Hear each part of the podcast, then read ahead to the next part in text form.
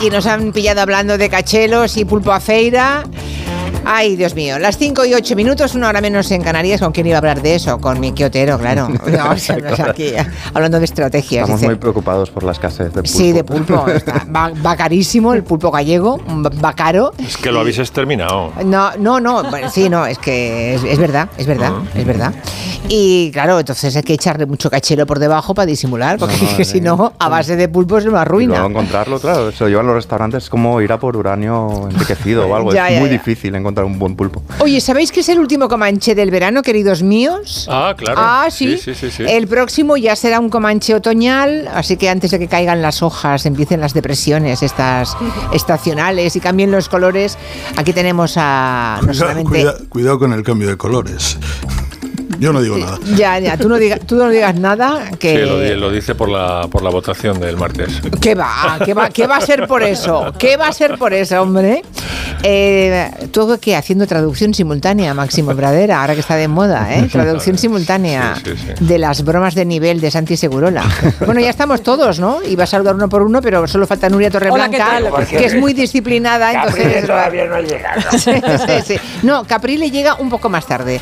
Es el segundo turno de el Comanche de hoy, pero ya sabéis que como viene poco, cuando viene se quiere resarcir, así que llegará un poco antes. de la Nuria lo ha puesto hora. en la escaleta, ha puesto muy teatralmente. Irrumpe Caprile en el último. Eh, bueno, es que Caprile normalmente usa ese verbo, irrumpir, ¿verdad? Parece Bueno, una obra de teatro de Neil Simon, ¿no? Hoy como se celebra el Día Mundial sin Coches, a Miki Otero se le ha ocurrido relacionar coches con canciones y crear una playlist a base de coches. Yo cuando supe la idea digo, pues no, no hay canciones de coches. De, de coches y de modelos de coches. A mí me salen dos o tres, pero te han salido cien. A mí me sale una tortura de mil. o Pero sea, de mil, no, no, no, eh, vas a poner unas cuantas, pero Sí, es sí. que hay muchísimas. Esta no es de un modelo de coche la que está sonando, aunque es como de los inicios de canción de los 80 favoritos, Cars and Girls de Prefab Explode, que dice eso de que hay cosas que hacen más daño que los coches y las mujeres. Porque además del Día Mundial sin Coches, también eh, esta idea la tuve cuando se anunció que SEAT no iba a fabricar más modelos eh, hace unas semanas, Luego que lo- luego, luego lo se desmintió, se dijeron que desmintió, seguiría sí. a través de Cupra. Recordemos que el último modelo que sacó SEAT no lo anunció con una canción, lo anunció con un escritor, con Cortázar. Piensa en esto. Cuando te regalan un reloj, te regalan un pequeño infierno. Es que a ellos no les hace falta poner canciones porque rosas. surgen de manera espontánea. Dos, dos, dos chicos muy queridos en España y en Cataluña que trabajaron en una fábrica de piezas para SEAT. Ya les hicieron una publicidad demencial con esta canción, ¿no? No sé qué me dio por la espalda cuando vi la raja de tu falda. Que un panda se me cruzó y se comió el parachoque de mi Forescore. La Gran anuncio para el SEAT Panda y para el Forest Para el. Seat Panda, por favor. Sí, señor. Lástima que ya no existiera cuando salió la canción. El SEAT Panda ya no existía. Ya no- O no, o sí. Yo creo que el sí. Panda igual sí. Yo lo tuve. No, no Ah, se fabricaba, pero sí se utilizaba. Ah, vale. Sí, vale. por las calles ¿Cuál fue vuestro primer coche, por cierto? El primero de mis padres fue un Ford Orion y el que yo vi.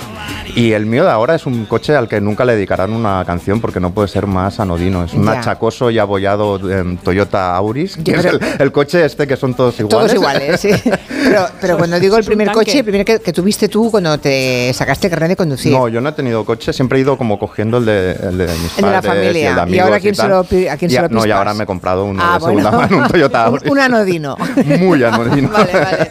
¿Y vosotros cuál fue vuestro primer coche? Bueno, yo que soy que tengo tantas incertidumbres, ha llegado un momento en mi vida en que todavía tengo que elegir. No tengo ninguno. Yo no sé conducir y por lo tanto no tengo coche. Ya, es verdad, es verdad. El Es mío verdad que fue- no tiene coche. La furgoneta dos caballos que utilizaba mi madre para transportar libros a la, del almacén a la librería La Tarántula, que un día se hartó de la librería y me, me largó la furgoneta y la, la estuve conduciendo primero sin carné, ya prescrito el delito, eh, con 17 años estuve conduciendo, y luego unos cuantos años más hasta que heredé otro, otro coche, un, un R5. Un R5 típico. Y un polo, y un polo Un azul polo. de, lo- de los ¿Qué? 90. Ah, ¿tú eras polo? Yo era polo de los 90 que me dejó tirada en todas las rondas de Barcelona, en Madrid, A mí Galicia, también. en Yo me todas compré, partes. me compré uno muy viejo, muy viejo, muy ¿Y viejo, os hace acorda- muchos años. ¿Os acordáis de las matrículas?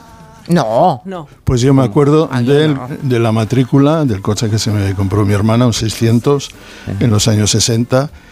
eh, 115 793. Porque era facilita. Bueno, yo me acuerdo de una de mi claro. padre, del Citroën Chantel, el, el- el sucesor del Ford Orión, que le dijeron en el concesionario, te vamos a dar una, una matrícula preciosa. Y llegó el, el, el Citroën Chantel y era eh, Barcelona 69 96 pene. O sea, era súper erótico. Era como una indirecta muy rara. Puedo superar todo. El primer coche que tuvo Javier Pradera, que fue un 850, 985763, Madrid.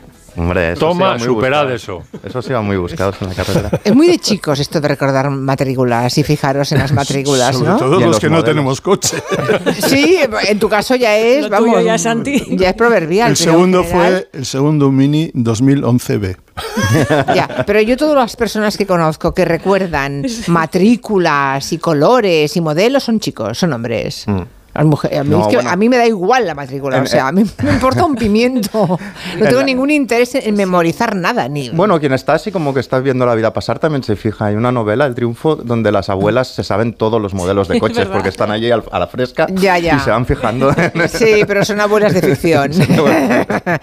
no son de verdad. Bueno, sigamos. Bueno, va. esto es que los coches de ahora, incluso los que hemos dicho, no tienen muchas canciones, pero a grandes, a, a grandes coches, grandes canciones. Vamos a empezar un recorrido y el Cadillac va a ser el coche que más veamos, por Claro. ejemplo, con este temazo de Chuck Berry. Maybelline, why can't you be true?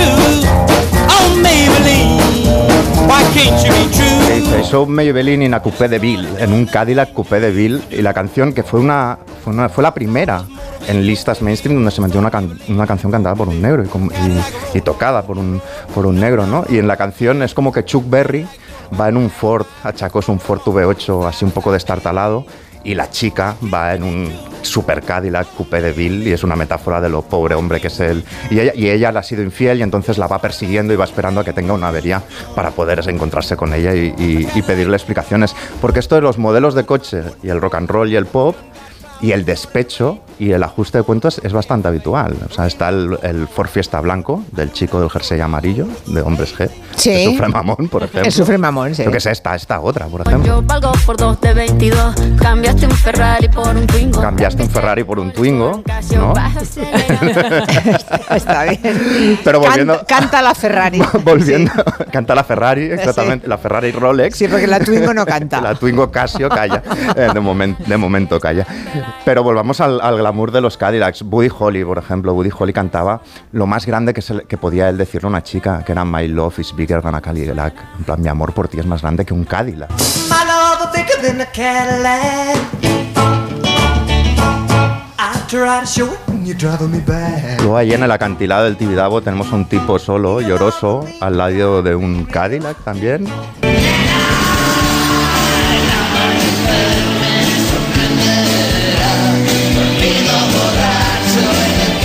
Luego yéndose de- de- del mirador este del Tibidabo va un Cadillac rosa que lo Ah. conduce una chica.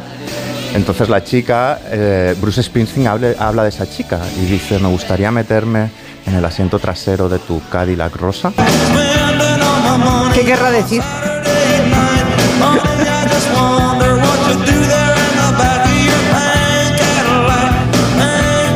Cadillac. No sé si tengo que explayarme en esta imagen sexual o no. No. No, haría falta. No haría falta. Cadillac rosa, quiero estar No. dentro de asientos. No hace falta, No hace ¿verdad? falta, no, no. Porque hay muchas más. Hay muchas más metáforas sexuales con modelos de coches en la historia del rock. El gran Wilson Pickett, Mustang Sally, por ejemplo.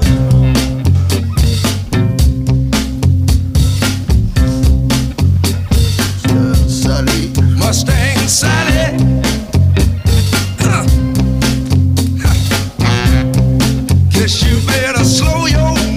Que por favor que baje su velocidad, que si no igual se acelera él, ¿no? O Little Red Corvette de Prince, por ejemplo.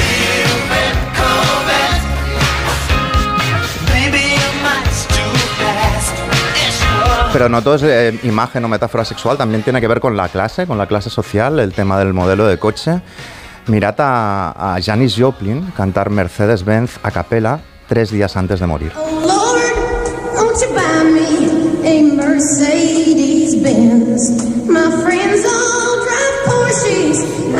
Esto lo cantó el 1 de octubre de 1970, lo hizo en una toma en un estudio de Los Ángeles.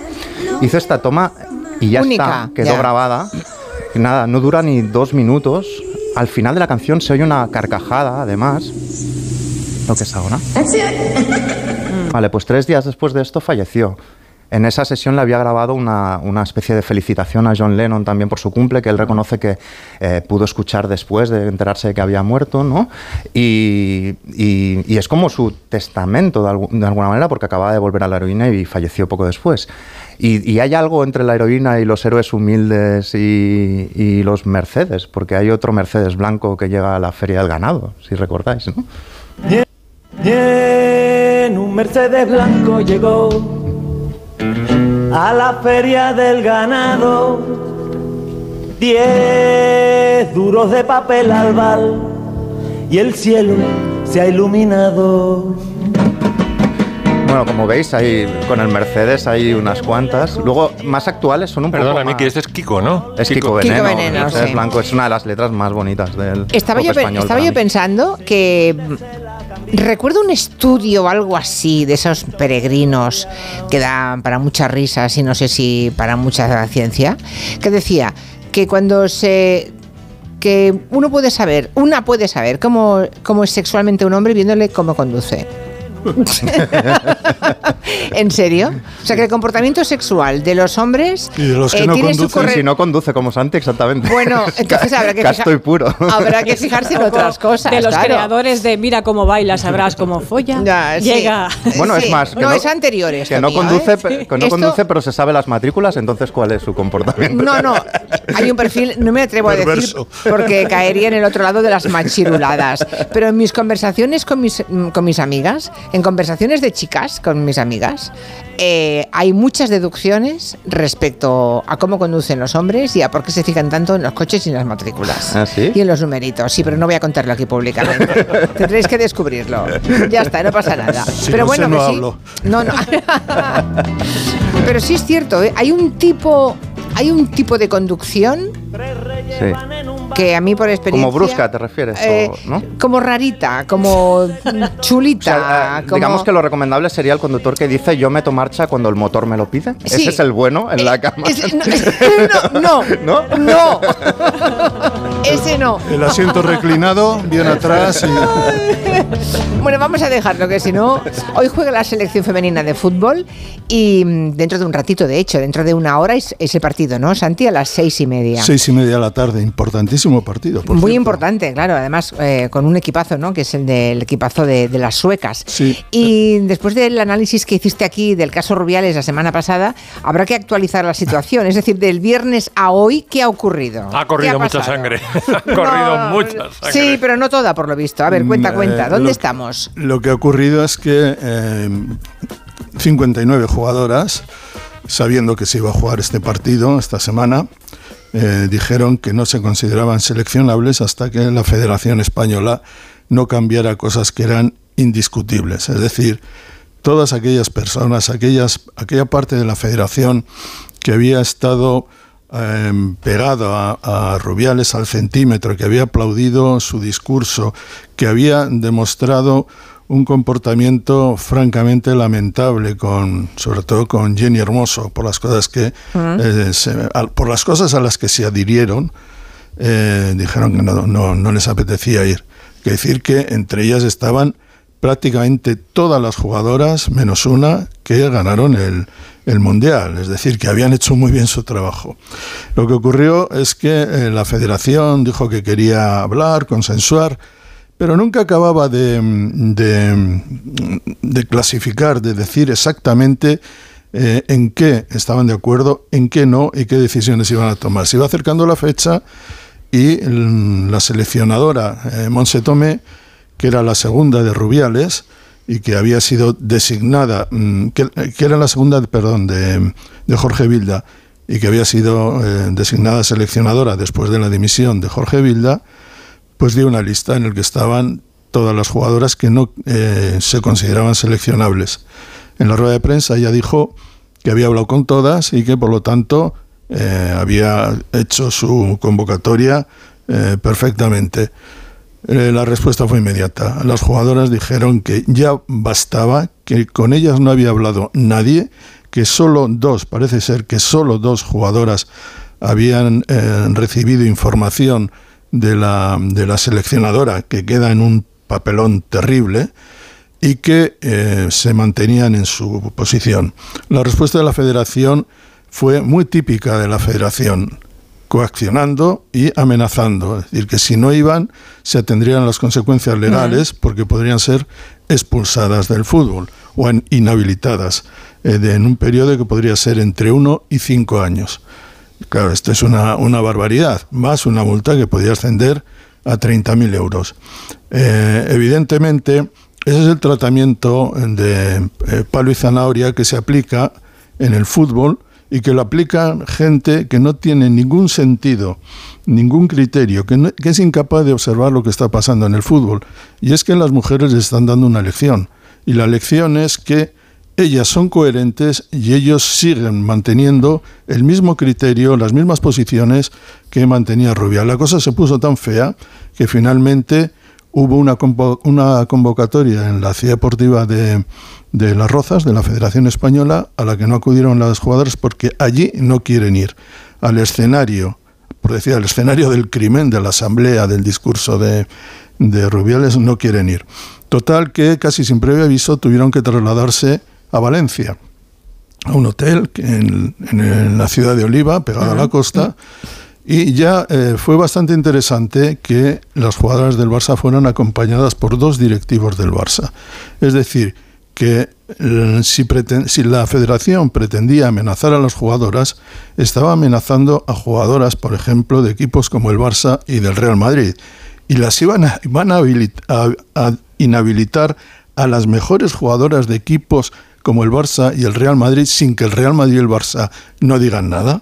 Evidentemente era una lucha absolutamente desproporcionada. La federación iba a perder.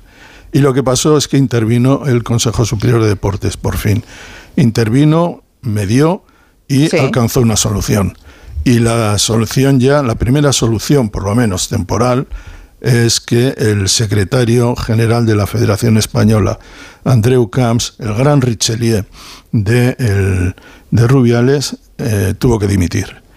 Vendrán más dimisiones. Yo creo que la Y posibilidad. la, y la, mm, La seleccionadora. la seleccionadora también. O sea, Para- el rumor de que cuando pasen los próximos dos partidos eh, la destituirán, ¿es verdad? Me temo que sí. Sí, me ¿no? temo que sí, porque ella ha traicionado a las jugadoras. Ya. Ha mentido. Ha mentido, vamos. sí, claro. Exactamente. Hay que decir que este señor, ahora cuando hablamos de la patria y de lo que significa el fútbol, la patria, la selección y la patria, el secretario general de la Federación Española, Andreu Camps, eh, gran asesor de, Rubiales, cuando empezó todo este asunto, envió una carta a la UEFA para que la UEFA se encargara de estudiar este asunto y pudiera expulsar a los equipos españoles, masculinos y femeninos, de las competiciones europeas. Este es el tipo de patriota que estaba intentando que los equipos Caray. españoles...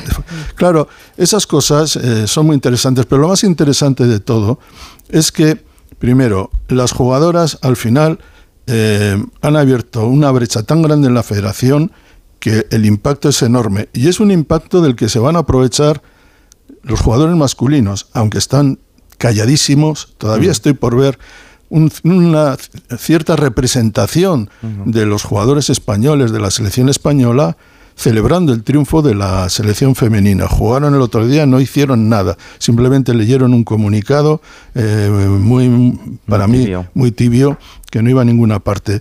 Ahora, el problema es que ahora tienen que jugar, tienen que jugar esta tarde en circunstancias muy complicadas, apenas han dormido, eh, apenas se han podido concentrar en este partido. Imagínate. Juegan frente al número uno del mundo en la Suecia, clasificación, que, sí. es, que es Suecia.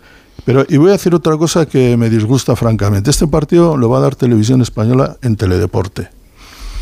La final del Mundial la dio en la primera cadena. Tuvo una audiencia creo que de cinco y pico millones o ¿Por seis. qué no lo dan hoy en la primera, no? y digo, después del primero, es el primer partido que juega la selección española después de ganar el Mundial.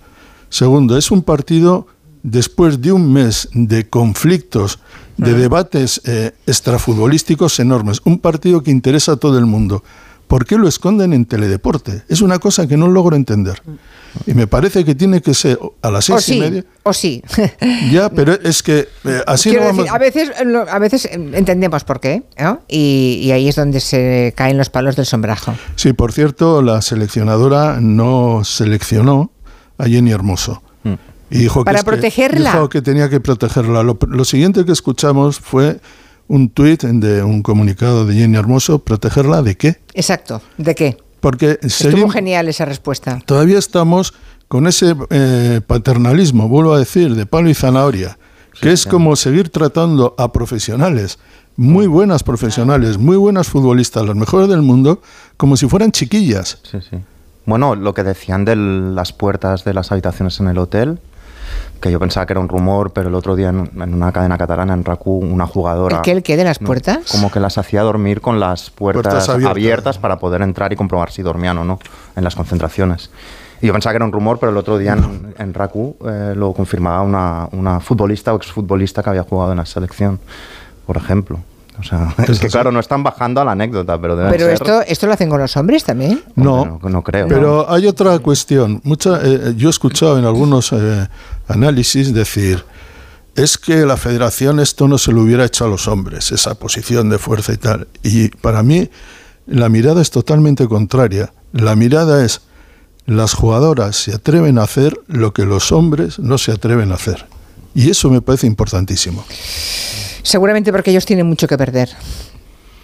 Y ellas también, pero Eh, van. sí, sí, sí, eh, eh, sí, ellas también. Y Suecia diciendo que sí querían que Sí. ellas boicoteaban. Sí, a Estaban ver- jugando los- estuvo muy bien, estaban sí, jugando sí. los Juegos A ver, Olímpicos. a ver, a ver la, cuando comience el partido, si hay algún tipo de acto de Sí, solidaridad. sí, va a Creo haber, que va a haber sí, un sí, acto, lo ha dicho. Putella, sí, sí. Ahora es curioso cómo el mundo de la prensa deportiva, que desde luego tiene un 98% de, de hombres, ¿no?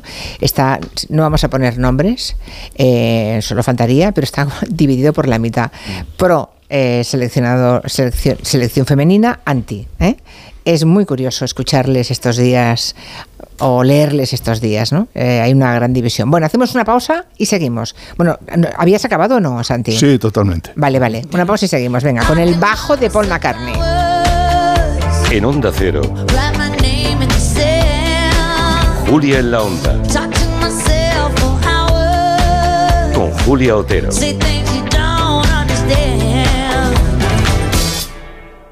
Formas sensatas de invertir tu tiempo. ¿Invertirlo jugando con tus hijos? Sí. Pero en una lista de espera para una cita de ginecología, no. Con Vivaz, el seguro de salud de Grupo Línea Directa Aseguradora, tienes acceso directo a más de 50.000 médicos especialistas, consultas presenciales ilimitadas y más de 1.000 centros y hospitales. Desde solo 17,50 euros al mes sin copago. Porque si en salud no hay tiempo que perder, perderlo en una lista de espera no tiene sentido. Ven directo a vivaz.com o llama al 917-400-400. Consulta condiciones. ¿Te has fijado en los ricos? Nos referimos a esos ricos en sobremesas, en rayos de sol, en libros, en atardeceres. Ricos en tiempo libre, en improvisar, en dejarse llevar. Ricos, muy ricos en risas, en conversaciones, en tranquilidad. Cada viernes puedes ganar hasta 6 millones de euros con el cuponazo de la 11. Cuponazo de la 11. Ser rico en vivir. A todos los que jugáis a la 11, bien jugado. Juega responsablemente y solo si eres mayor de edad. Entonces con la alarma avisáis directamente a la policía. Sí, sí, si hay un peligro real avisamos al instante. Pero también vamos hablando con usted. ¿m? En todo momento. Además, mire, aquí tiene un botón SOS para avisarnos de lo que sea. ¿De acuerdo? Y si hace falta enviamos a un vigilante a ver si está todo bien. Las veces que haga falta. Este verano protege tu hogar frente a robos y ocupaciones con la alarma de Securitas Direct. Llama ahora al 900-272-272. Líder y lo más visto de la noche del viernes. Esto es La Voz. Disfrutar, sobre todo disfrutar. La Voz. Hoy a las 10 de la noche en Antena 3. La tele abierta. Ya disponible en A3 Player. Honda Cero Madrid 98.0 Clínica Oliver y Alcázar. Especialistas en implantes para pacientes con muy poco hueso. Cirugía mínimamente invasiva con prótesis definitiva en un mes como máximo. Diagnóstico gratuito y financiación. Consulte su caso en el 91 564 6686 o a través de la página web oliverialcázar.com. Más de 30 años de experiencia. Arranca la segunda temporada del Real Teatro de Retiro, el escenario para niños del Teatro Real. Comenzamos con El Patito Feo, con títeres y orquesta en directo. Sábados y domingos desde el 7 de octubre en la Plaza Daoiz y Velarde, Metro Pacífico. Entradas por 15 y 20 euros en realteatroderetiro.es. Un día descubres que tienes humedades en techos, paredes, están por todas partes. ¿Qué puedes hacer? Llama a Murprotec. Llama al 930 1130 o entra en murprotec.es. Si con las humedades te las tienes que ver, ¿qué puedes hacer? Llama a Murprotec. 930 1130. Murprotec. Cuidando tu hogar, cuidamos de ti. La Gran Vía y el centro de Madrid están de moda. Celebra tu boda por todo lo alto en la mejor ubicación de la ciudad, Hotel Santo Domingo. Las vistas panorámicas desde su terraza conquistarán a tus invitados. Cásate en el centro, cásate en el Hotel Santo Domingo. Descúbrelo en bodas.hotelsantodomingo.es. No lo imagines, hazlo realidad. Por fin llega a Madrid School of Rock, el musical que triunfa en todo el mundo, en Espacio Ibercaja Delicias. Reales Seguros te presenta School of Rock, el único musical con niños que tocan en directo. Entradas en schoolofrockespaña.com. ¿A qué estás esperando? Corre a Factory Colchón, la marca blanca de los colchones. Haz tu compra inteligente y llévate un colchón viscoelástico por 49 euros. En Factory Colchón más barato si te lo regalan. Encuentra tu tienda más cercana en factorycolchón.es. En la vida hay cambios muy importantes. Un cambio de casa, una oficina nueva, un local más grande. Para que esos cambios sean perfectos, acude a los profesionales de mudanzas Segoviana. Mudanzas del hogar, guardamuebles, mudanzas de oficinas en toda la comunidad de Madrid. Consulta las ofertas en amsegoviana.com o en el 91 548 77 18. Cecchini es el vermut artesano y tradicional de Madrid. El vermut de toda la vida con la calidad y sabor de siempre. Pídelo en tu bar o terraza preferidos, de grifo o botella. También puedes comprarlo en las tiendas de tu barrio y en vermutcecchini.com. Su sabor te conquistará. Vermut Cecchini, tu vermut.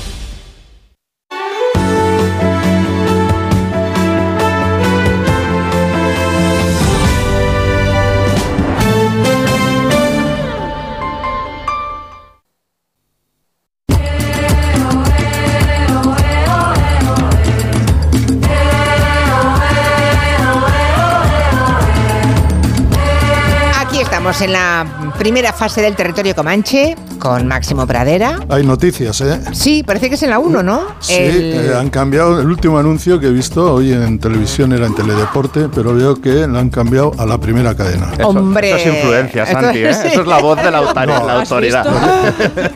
Dos minutos han tardado. Dos minutos, no, hombre, está Lo bien, habían pero dicho antes. no, no, pero está bien, está bien que, Está bien. que las mentes que deciden tengan capacidad de, de enmienda, ¿no? De reflexión y de enmienda. Si la habían pifiado colocándolo en teledeporte y a esta hora eh, lo corrigen, pues en lugar de Perfecto. criticarles, aplaudamos que tengan esa capacidad de decisión. O sea que el partido contra Suecia se puede ver en televisión española en la primera cadena sin problema. Vale. No en teledeporte. Vamos ahora al bajo de Paul McCartney. ¿Por qué te has fijado en él? eh, Pues Máximo? porque he leído una noticia mm, que La que una- comentó aquí el otro, eh, mira, el otro día la hicimos aquí, Sí. en la mesa de redacción, ¿no? Que han, están Exacto. buscando un bajo, un bajo de Hofner. Sí, un, un empleado de ex empleado de Hofner Sí. habló hace unas semanas con Paul McCartney y Paul le dijo que echaba mucho de menos ese bajo, uno de los tres Hofner me parece que ha tenido, Sí. que es este bajo con que parece un, un violonchelo porque tiene, tiene el, el arco en, el- en- en la caja, ¿no? Y era el más querido de todos porque dice que era muy simétrico, como él es zurdo, pues podía ponérselo a la, a la zurda sin mayores complicaciones porque daba igual, era ambidestro el, el bajo, ¿no? Y entonces dice, echo mucho de menos ese bajo, lo compré en Hamburgo por 30 libras, ahora vale millones de libras, eh, y lo echo mucho de menos, eh, también por razón, primero porque me gustaba, dice, como instrumento, por las razones susodichas. Y luego también porque, mm, porque grabé canciones míticas como She Loves You o Twist and Shout, no sé, canciones que nos ayudaron a despre- Love Me Too también la grabó con ese bajo, ¿no? Y dice, pues nada, dice el empleado, Bass se llama, dice, vamos a poner una campaña en marcha que se llama The, Base, The Lost Base Project. Mm, se ha asociado con dos periodistas y ahí hará una recompensa, supongo, no sé la cuantía, para... El fin último del bajo no es subasta, es devolvérselo a Paul, ¿no? Pero puede alcanzar una subasta este bajo millones, porque, por ejemplo, hubo otro caso similar con una guitarra de John Lennon que se subastó por dos millones y pico de libras, un, disparate, ¿no? Bueno, total. Total, yo, yo llego a la no- conclusión. No me digas que vas a poner canciones que compuso con ese bajo que ahora se busca. No, Ah, voy a defender ante, bueno. este, ante este exigente jurado la tesis de que, eh, siendo el bajo de Hofner muy importante, el bajo más importante de Paul McCartney es el que tiene dentro de la cabeza. Y lo vamos a demostrar, eh, o sea, es un creador, piens- piensa en líneas de bajo continuamente, ¿no? En el mítico documental de Peter Jackson, que nos ha encantado a todos, creo, eh, Get Back, yo creo que el momento, uno de los momentos más emocionantes es cuando de la nada... ¿Habéis estado alguna vez en el taller de un alfarero? Sí. ¿Habéis visto ese momento donde el alfarero pone el pegote de, de barro Sí. y ante tus ojos incrédulos empieza a, a salir una vasija o una, una Sí, jarra? Una, sí, bueno, sí, sí, pues sí. eso es En exactamente... Gundibos, en concreto. ¿Mande? En Gundibos. En Gundibos. Es, sí, es una de las eh, cerámicas, la cerámica negra más famosa de Galicia. Cerámica de Gundibos. Pues muchos- muchos Os recomiendo que la veáis. Ah, es una cerámica maravillosa. He estado con Elías, que es el cerebro de y las manos de, de esa cerámica, mm, muchas horas viendo cómo trabaja. Yo Es lo vi la- en la peli Ghost. Me temía yo que alguien diría lo de Ghost. Bueno, pues Paul McCartney en, en Get Back coge un trozo de barro musical, si me permitís la metáfora, la pone, eh, pone, pone ese trozo de barro en, en- en su torno de la imaginación y ante nuestros oídos incrédulos de repente con, mete una voz en falsete y vemos surgir un tema que no existía. Vamos a escuchar el momento. Momento no sabemos qué es.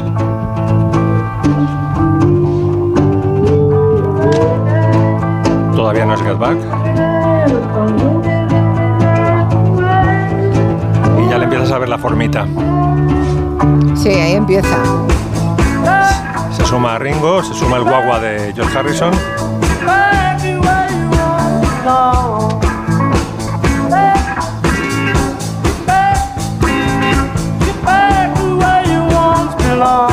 En un minuto, el tío compone uno de los éxitos más destacados de- del pop de todos los tiempos. Es que ante nuestros propios ojos y oídos, no, no, no, no mienten las cámaras. Sale de una, de una improvisación, de un, de un eh, mm, eh, manejar, manejarse entre la voz y el bajo, ¿no? De, de Paul McCartney, de, de- de- de juguetear y, y va creando la canción, ¿no? Y lo mejor, Max, es que Ringo y George Harrison tampoco se sorprenden. O sea, que lo debían ver cada dos días que el tío se sacaba una canción. Claro, dice, ya está el tío Paul trasteando, vamos a seguirle, empiezan a meterla, sí, sí, sí, eh, impresionante. Luego, otra de las Oye, hay una foto que acaba de colgar un- nuestro amigo Alberto, una foto del día que entrevisté a Paul McCartney. Eh, la he puesto en Twitter. Cómo mola lo del día que entrevisté. Ya te digo, vaya frase. Me molaría decirla a mí. el día Bueno, que le a Paul, el día que le traje Bueno, el periódico. En el fondo, me Julia es una name dropper, ¿Qué ¿eh? quieres? Julia es una name dropper. Sí, ¿qué quieres que os diga? Ah, un día entrevisté a Paul McCartney en el año 89. Esa foto, si la puedes ver en Twitter un momento, Máximo Pradera. Vamos a ver. Eso que lleva en, en el brazo a mi lado, eh, Paul McCartney, ¿es el bajo o qué? No, porque se lo robaron en el 69, con perdón, si se puede decir esta en cifra. el 69. Sí, pero sí. es el. Ya, vale. Luego te, ahora O cuando sea, entre- esta no es, pero ese es un bajo, ¿no? Es, es- Sí, sí, sí. ahora, Vale, vale. ahora mismo, entonces que estoy con No lo has visto. guion, No, esto es del todavía. 89, o sea, Claro. es 20 años más tarde. Debe ser el otro Hofner que tiene, ¿no? Sí, tuvo tres, tuvo tres. Pues A esta ver, es la otra, esta es otra. Que Paul Claro. McCartney debe tener como 50 bajos en su casa. Bueno, pero ¿eh? este es un No Hofner. nos vamos locos. Este lo es. Pero es que el, el Hofner de Paul McCartney siempre ha sido muy característico. Claro. ¿no? Sí. No, es tan, no es tan normal en los, Pues en está los entre él y yo en la foto. Sí, pues El Hofner. Ahora le echo, ahora le echo un vistazo. Bueno, otra No lo tendrás por casa, ¿no? No. ¡Choriza! Que tirando la aquí. madeja, se va. O sea, que lo tiene Julia en casa, lo ha robado. ¿Te imaginas? ¿Te imaginas que fuera como en Aquí no hay quien viva? ¡Choriza! Bueno, eh, otra de las características de Paul McCartney es que era muy baquiano, de Juan Sebastián Bach, ¿no? Por ejemplo, la trompeta de Penny Lane, que la toca un músico profesional, pero la compone él con su cabecita, se la transcribe George eh, Martin. La compuso después de ver los conciertos de Brandenburgo en la BBC.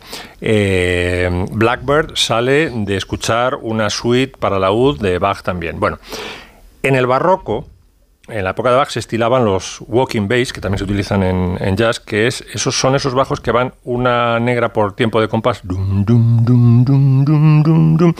Vamos a escuchar el aria en sol de Bach para que sepamos de lo que estamos hablando. Sí.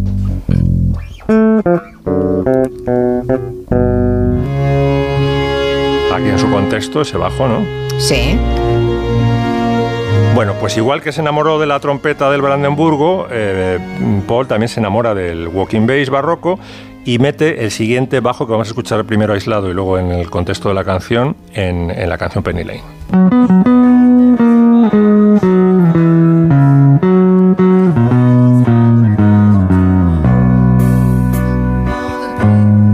Ahora en Penny Lane.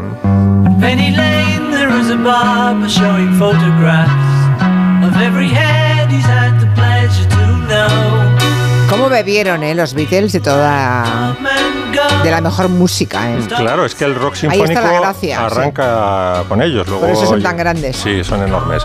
Luego, por ejemplo, eh, eh, Paul McCartney era muy generoso como músico, en el sentido de que él tenía una inventiva para componer eh, pasmosa. De hecho, yo creo que es uno de los tres compositores británicos más importantes de todos los tiempos, incluidos los clásicos. Vamos, después de Parcel y Benjamin Britten, yo creo que va Paul McCartney.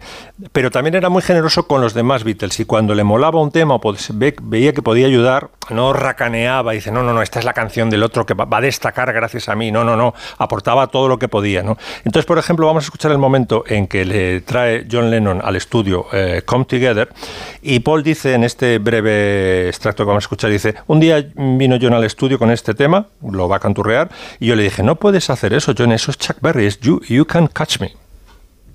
John came into the studio one day with this song. He'd come on flat top, he got grooving up slowly, he got. And I go, What? We can't do that.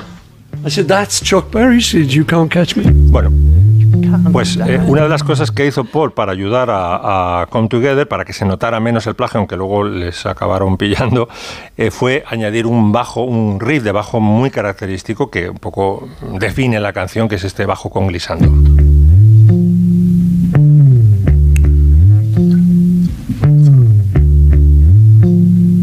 Que al final es... Marca la canción totalmente. Marca la canción el bajo, sí. Y el dibujo que hace Ringo de batería se lo, lo pare también Paul McCartney, porque tocaba muy bien la batería. ¿Ah, sí? Y, Eso sí, y le dice a Ringo, haz esto. Y.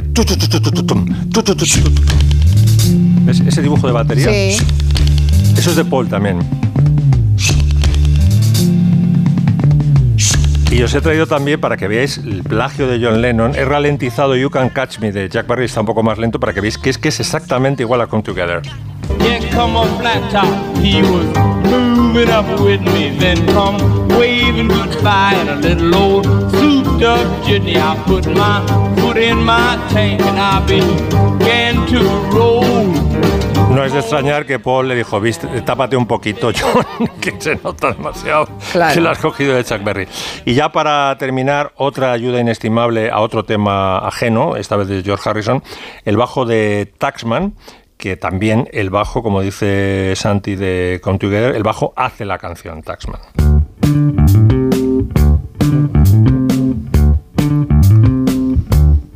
Y ahora, ahora en su contexto.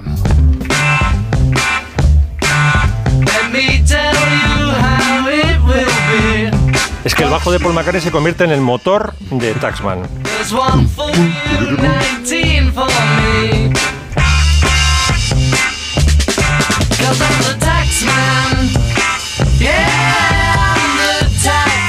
¿Me lo parece a mí o Paul McCartney, Paul McCartney se está como rehabilitando de la época en la que todo mundo rendía pleitesía y se arrodillaba ante John Lennon y casi que despreciaba el talento de Paul McCartney? Yo he crecido Sí, sí. con la sensación esa, ¿eh? Eso que la gente decía, hombre, esto, John Yo- Lennon era el bueno. De, de- de hecho, ahora se ¿Y escucha ahora? de otra manera sus Hombre. discos en solitario, el RAM, discos que en su momento Sí. no fueron... y de ventas sí, pero la crítica los, los despreciaba y son, dis- son verdaderos discazos, vamos. Yo he sido mar- macarnista toda la vida. No, ma- también. no macartista, pero macarnista sí. Y hay, y hay una hay una canción que, Sí, que- ¿eh? poco que, que se escucha muy poco de los Beatles, casi ni se conoce. All Brand New es una canción de George Harrison y me encanta la línea de bajo de esa canción. Es una ahí se nota que- que se lleva por delante toda la canción nuestro amigo Paul. Paul Sí, es que era muy generoso, muy, muy, le gustaba muchísimo contribuir. En todo esto que por estás eso, por eso además, al, al que más se le cae el mundo a los pies cuando se separan los Beatles es a Paul, porque no era solamente su, sus canciones, era cómo aportaba él al, al grupo. Bueno, y que intentaba agradar a John y a Yoko. Hay una escena muy buena de Get Back que dice, si hasta he hecho una canción sobre una puta pared blanca y no me hacen caso. Como porque a él le gustaba escribir sobre las chicas, tal, cosas más sencillas. Y, y como veía que los otros estaban en una deriva más artística, yo lo intento, pero no. Esta- esta Pobre es- Paul McCartney. Esta es All Brand New. Ahí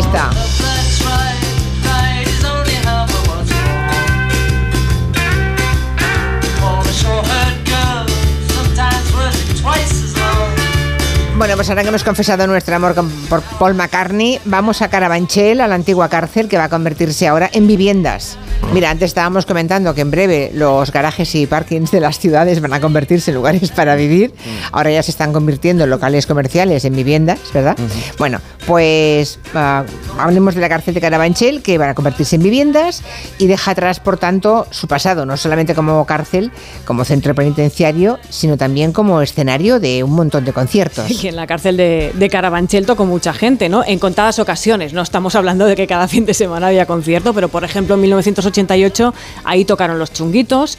En 1994 tocaron Ketama, Antonio Vega o Peret, pero el gran hito por lo que todos recordamos la cárcel de Carabanchel y su relación con la música es porque allí se grabó uno de los directos más exitosos del rock español, que es el directo de Rosendo.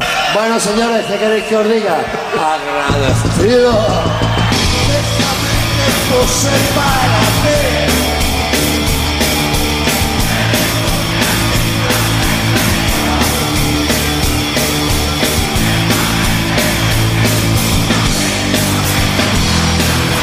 Un disco que se llama Siempre hay una historia en directo, uno de esos discos que está casi en cualquier casa de, de- de este país. De personas decentes. Que, De De bien nacido. Muy decentes. Todos queremos a Rosendo, que ya había tocado varias veces allí, y pensó en grabar el directo justo cuando cerraron la prisión. Eso fue el 26 de marzo de 1999, esa grabación. Un, un concierto que en principio iba a ser gratis. Bueno, vamos a ir que entre la gente gratis, pero luego la movilización era tal que ya al final cobraron entrada porque eh, se iba a desbordar aquello de una manera que, que tenían que controlarlo de alguna forma, ¿no? Pero si hay algún referente carcelario que todos tenemos en la cabeza, ¿no? De, de músicos que hayan tocado en prisión, siempre todos pensamos en Johnny Cash y en su directo en la prisión de Folsom. Hello, I'm Johnny Cash.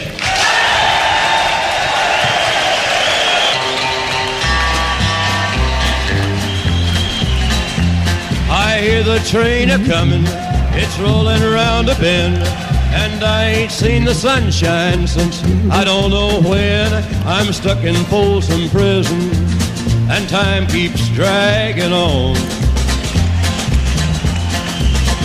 But that train keeps a rolling.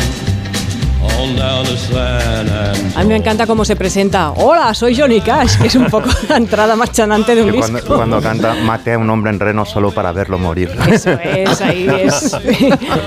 Sí, sí, esto se grabó el 13 de enero de 1968 en esa prisión, en la de Folsom, en California, que no era la primera vez que Johnny Cash tocaba en una cárcel. Ya había tocado en Huntsville, Texas y en San Quintín, en California, ¿no? Pero es curioso también como en Folsom Johnny Cash lanzó una advertencia al público, literalmente fue esta. Este concierto está siendo grabado para hacer un álbum. No pueden decir mierda, joder, ni nada por el estilo. Claro. Falta decir, por favor, por favor. Y en España, volvamos aquí. Y volvamos y acabaremos en España también. Aquí tuvimos un caso de concierto y fuga, todo en uno. Vamos a hablar de... En 1985, el cantante Imanol dio un concierto en la cárcel de Martutene, donde ahí estaban encerrados dos presos de ETA, que eran Iñaki Picabea y Joseba Sarriona Endía. Y vieron en ese follón del concierto pues una ocasión perfecta para escapar. No me acuerdo, ¿no? ahora dilo, en, ahora dilo en euskera. Y eso, sí. y eso es lo que hicieron. Si quieres te No lo me canto. acordaba, eso no sí, te lo puedo cantar en de euskera. esto. Sí, lo hicieron escondiéndose en las pantallas de dos baffles de ese concierto. Sí. Madre tenía mía. un tamaño muy grande y por supuesto dos personas, una en cada pantalla de baffle cabían. ¿Os acordabais vosotros? Sí, por la, Yo- yo por de la la- canción que pondrá después. me Yo de lo, que me de lo que me acuerdo es que Imanol luego fue muy perseguido por, por la gente de cercana sí. a Ribatasuna. Claro, Ujú. claro, claro, claro. Bueno, pues toda esa, esa fuga, la narración de esa canción está contenida en una de las canciones más cantadas y bailadas de- de- del rock español, que es el Sarri Sarri. Sarri, sarri, sarri, sarri, sarri, sarri. Sarri, sarri, sarri, sarri, sarri, sarri. Sarri, sarri, sarri, sarri, sarri, sarri, eskatu. Irratikoak antziren bititzen zuzenean paella El clásico de Cortatu, es una, que además es una versión a su vez del Chati Chati de los jamaicanos Tools and the Maytals, ¿no? En la versión de Cortatu además participó Rupert Ordorica y, y es lo que os decía, yo creo que todos los pogos de este país, de este a oeste, de norte a sur, han contenido en algún momento en la playlist el Sarri Sarri porque es una de las canciones más famosas de las fiestas. No ha irrumpido todavía Lorenzo Caprile. Estamos, estamos preocupados. ¿eh? Está robando libros a Cantizano. Eh, sí, porque, eh, pues claro, tiene la mesa, seguro que Cantizano tiene su mesa llena de libros y es verdad que estará por ahí, pero alguien le llevará al estudio. Está, está esperando para irrumpir en el último minuto. Hmm. Justo Esto con las se- cola, señales horarias. Bueno, ¿qué crees que pasará en el partido frente a Suecia?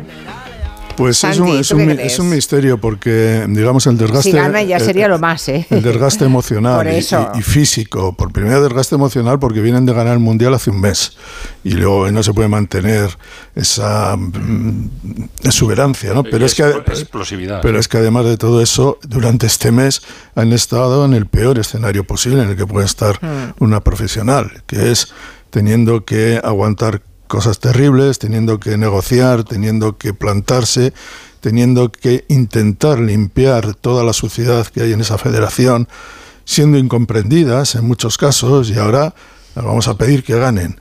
Bueno, y las cosas no son tan fáciles.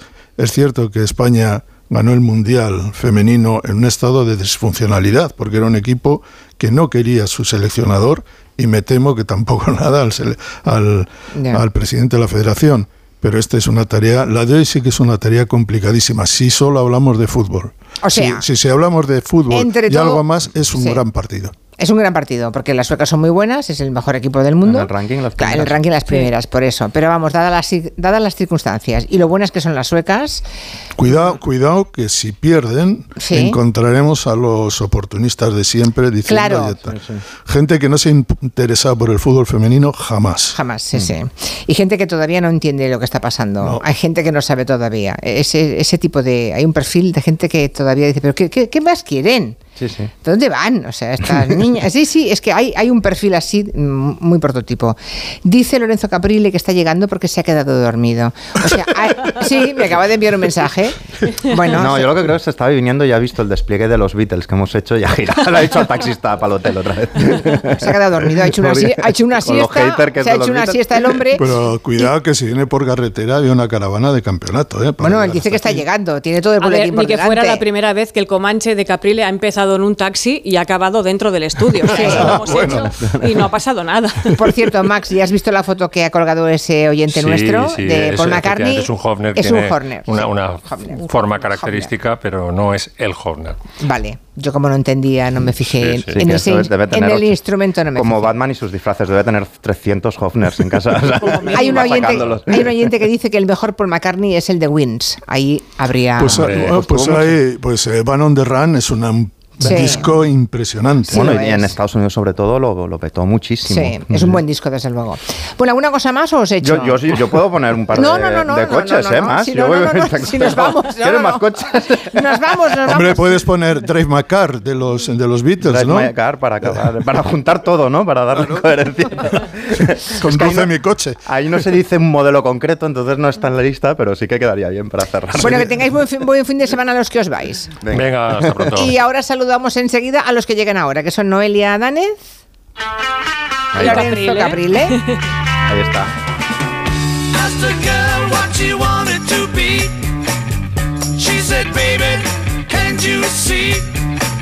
I wanna be famous, I start to scream, but you can do something Que sepas. Ay, qué buena. Justo la he chafado aquí. Ay. Estaba yo pendiente de qué difícil es hacer el amor en un 5000. Que Ah, eso no- no ha salido, Ahora dicen los oyentes que es. Qué difícil es hacer el amor en es- general. Que es Ya. insostenible que no hayas No puesto la, a no la los he puesto, inhumanos. es cierto, es cierto. Bueno. habían quedado por, por poner Obsesión de Aventura, Oh. una de Rosalía. Ya. Pero es verdad, esta, esta, La era, esta- 5000. esta era bastante mítica. Hombre, por favor. Pues mira, nos aguardamos para salir bailando del Comanche. De la segunda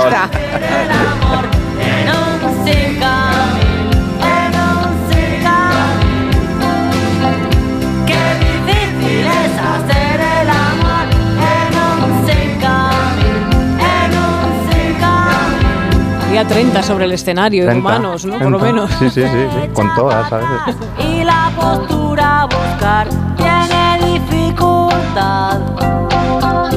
Pon tu pierna aquí, yo la pondré allá. Tendremos que abrir la puerta de atrás. Hasta la semana que viene, Máximo Pradera. Venga, hasta pronto. Hasta la semana que viene, Santi Segurola. Hasta la próxima. Adiós, Adiós. Miki Otero. Chao, chao. Ni te muevas, Nuria Torreblanca. Aquí estoy. Aquí las pringadas hasta las 7. Yo me voy en mi Toyota, que ahora mismo. Las pringadas, qué buen nombre, ¿no? Para un grupo. Mira. The Pringets. No se la pierdan, que luego seguimos tras el boletín. Seguimos con la segunda parte del territorio comanche.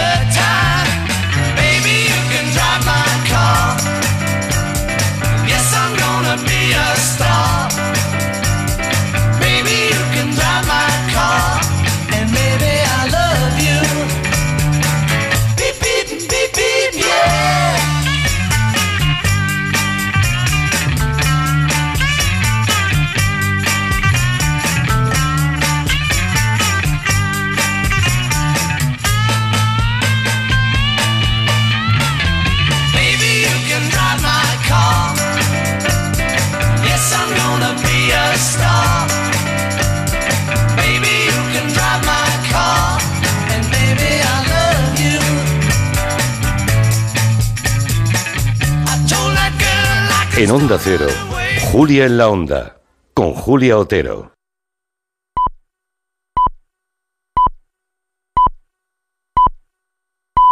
Son las 6 de la tarde, las 5 en Canarias.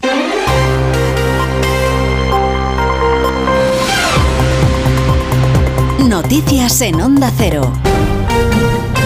Buenas tardes. El Tribunal Europeo de Derechos Humanos de Estrasburgo ha admitido a trámite los recursos de los nueve presos del proceso condenados por delitos de sedición y malversación. Decisión del tribunal que se conoce en medio del debate sobre la amnistía de cara a una eventual investidura de Pedro Sánchez. Se abre así la vía para que el tribunal entre a valorar si los líderes independentistas, entre los que se encuentra el ex vicepresidente de la Generalitat, Oriol Junqueras, tuvieron un juicio justo en el Tribunal Supremo. Ahora el gobierno, a través de la abogacía del Estado, se va a tener que retratar en el proceso abierto por este Tribunal Europeo. Los servicios jurídicos del Estado tendrán que posicionarse sobre la legalidad y proporcionalidad del proceso judicial abierto en el Supremo y que ya ha sido avalado por el Tribunal Constitucional. Y entre tanto, la actualidad política sigue marcada por el debate en torno a la ley de amnistía, unos días de la sesión de investidura de Alberto Núñez Fijo y en un fin de semana que estará marcado por el acto del PP que se va a celebrar el domingo en Madrid. Desde Génova se invita a participar en la calle a todos aquellos que no estén de acuerdo con el precio que Sánchez podría pagar al separatismo. Lo hacía hoy la número 2, Cuca Gamarra, en Canal Sur. Cuando decimos que está abierto, eh, eh, no vamos a pedirle a nadie que acuda ni le vamos a preguntar eh, usted a quién ha votado en las últimas elecciones, sino eh, si usted coincide y quiere estar, por supuesto que es bienvenido. ¿no? Y los populares han animado también a los diputados del PSOE a que reconsideren su voto en el debate de investidura, un llamamiento a romper la disciplina de voto al que contestaba el ministro del Interior, Fernando Grande Marlasca. Decir que cualquier intento de intentar eh, socavar la unidad del Partido Socialista Obrero Español, yo creo que es un, eh, es un intento dirigido al fracaso. El Partido Socialista Obrero Español es un partido cohesionado, fuerte y que únicamente trabaja y piensa en lo mejor para nuestra sociedad y en la necesidad de un gobierno de progreso. Y eso estoy convencido que es lo que va a pasar en las próximas semanas.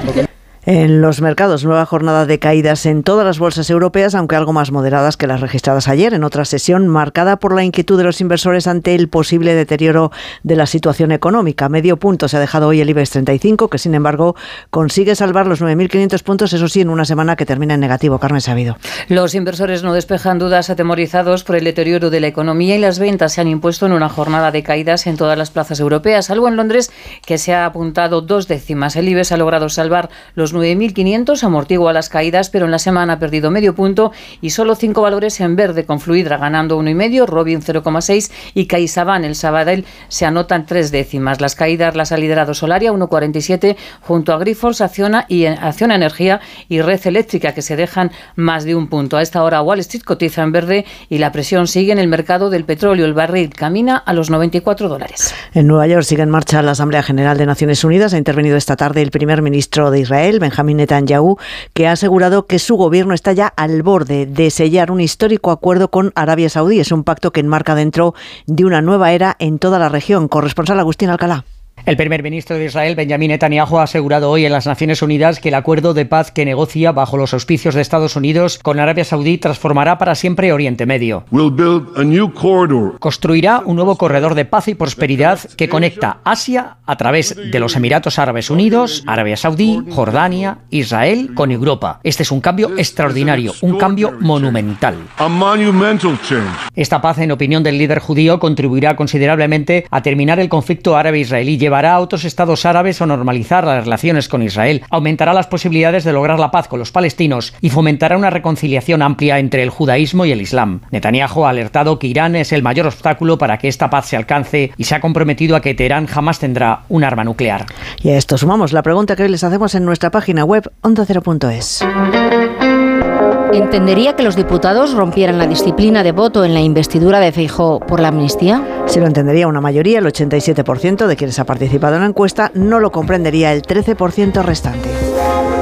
Y vamos ya con la actualidad de los deportes. Aitor Gómez, buenas tardes. Buenas tardes. En media hora juega la selección española femenina. Primer partido como campeonas del mundo. Jugamos contra Suecia, partido correspondiente a la Liga de Naciones. España juega con Catacol en portería, Olga Alaya, Irene Paredes y Batel en defensa, Tere Belleira, Alexia y Aitana en el centro del campo y Mariona Caldentey, Atenea del Castillo y Lucía García en ataque. Además, hoy la federación ha dado un paso más para cumplir con las exigencias que piden las jugadoras. Ha sido cesado Miguel García Cava, responsable de integridad de la Federación Española y otro hombre muy ligado a Luis Rubiales. Es el cuarto en caer tras la dimisión del propio Rubiales y los ceses de Jorge Vilda y Andreu Camps. Y esta noche vuelve la Liga, empieza la sexta jornada a las 9 con el Alavés Atlético en primera y el Cartagena Ibar en segunda.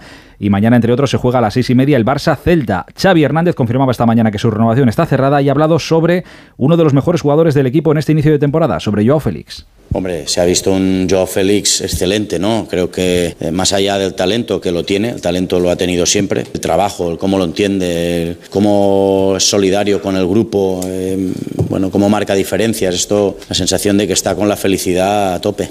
Así terminamos, volvemos con más noticias a partir de las 7 de la tarde, de las 6 en Canarias en La Brújula con Rafa La Torre. ¿Sabes qué alimentos que comemos habitualmente son tóxicos para nuestras mascotas? ¿Por qué los perros comen césped? ¿Cuánto duermen los gatos? ¿Qué tienes que hacer si quieres viajar con tu mascota a otro país? Todas las respuestas en Como el perro y el gato con Carlos Rodríguez. Sábados a las 3, domingos a las 2 y media de la tarde y siempre que quieras en la app y en la web de Onda Cero. Patrocinado por Menforsan, los especialistas en cuidados, higiene y cosmética natural para las mascotas. Te mereces esta radio. Onda Cero, tu radio. Trabajo, casa, ducha, cena, cama. Salir de trabajar con el piloto automático no tiene pérdida, aunque pensándolo bien, sales perdiendo. Te pierdes conversaciones, te pierdes risas, te pierdes lo que sucede a tu alrededor. Salir de trabajar con el piloto automático es el camino fácil. Muchos lo siguen, otros, y cada vez somos más, preferimos seguir la brújula para no perdernos nada. La brújula con Rafa La Torre. Toda la actualidad de lunes a viernes desde las 7 y siempre que quieras en la web y en la app. Onda Cero, tu radio. ¿Aguantas hasta el pitido final? Toma Energisil Vigor. Energisil con maca potencia el deseo sexual. Resiste todo el partido con Energisil Vigor. Si millones de personas vienen a las oficinas de correos cada año, será por algo. Contratar una línea móvil y una conexión a Internet con Correos Telecom es uno de esos algo. Descubre este y otros productos en las oficinas de correos y en visitcorreos.es. Con las lentillas, el polvo, los ordenadores, notamos los ojos secos, nos pican. La solución es Devisión Lágrimas. Devisión alivia la irritación y sequedad ocular. Devisión Lágrimas. Este producto cumple con la normativa vigente de producto sanitario. Vive la gran inauguración de la temporada de ópera con Medea en el Teatro Real. Descubre la obra maestra de Cherubini, que encumbró a la mítica María Calas y que presenta por primera vez el Teatro Real. Emocionate con la trágica venganza de Medea en una nueva producción de Paco Azorín que te dejará pegado a la butaca. 11 únicas funciones del 19 de septiembre al 4 de octubre. Patrocina Telefónica. Liquidación total de muebles por cambio de negocio. Sofás, colchones, dormitorios, salones, cocinas, dormitorios juveniles y mucho más. Ven a la A42, carretera de Toledo, salida 17 y no te pierdas estas ofertas. Precios imbatibles. Aprovecha esta oportunidad. Carretera de Toledo, salida 17, pasada la gasolinera. Si a ti lo que realmente te gusta es llegar del trabajo y ponerte a revisar portales inmobiliarios, hacer llamadas, mandar mails, organizar el papeleo y tener que enseñar tu casa a desconocidos, hazlo. Si no, confía la venta de tu casa a los mejores profesionales y disfruta de lo que realmente te gusta. Gilmar, de toda la vida, un lujo. Para hacer la vuelta más llevadera, puedes mirar todas las fotos de tus vacaciones por enésima vez o mirarte las gafas que necesitas con descuento extra. En Más Visión tienes un 30% de descuento en cristales progresivos y además un cupón acumulable de 50 euros. Descárgalo en masvisión.es. La vuelta mejor con Más Visión. AutoWorld es un concesionario de ocasiones inteligentes donde compras coches de ocasión de forma transparente, 100% reacondicionados, con garantía europea y precios finales sin sorpresas. Elige fácil en un amplio stock y di adiós a todos los que lo hacen complicado. Entra en autoworld.cars o visita nuestra tienda en Alcorcón junto al centro comercial Tres Aguas. Si tiene joyas de firma o artículos de oro y plata, llame al 91 534 6706 o vaya a la Plaza San Juan de la Cruz 9. Si tiene joyas de firma o artículos de oro y plata, llame al 91 534 6706 o vaya a la Plaza San Juan de la Cruz 9. Le pagarán el mejor precio al momento. Y también bolsos de Vuitton, Chanel y Hermès. En Decorman hacemos obras, reformas, decoración, viviendas y locales, diseño con imágenes, todo en una llamada 91 609 3370 o decorman.es. Vive la experiencia más innovadora y atrevida. Tía de mi color. Amor. Pasión. Flamenco. Solo en Madrid, en el Teatro Magno, Jaleos Hondos. Flamenco Experience.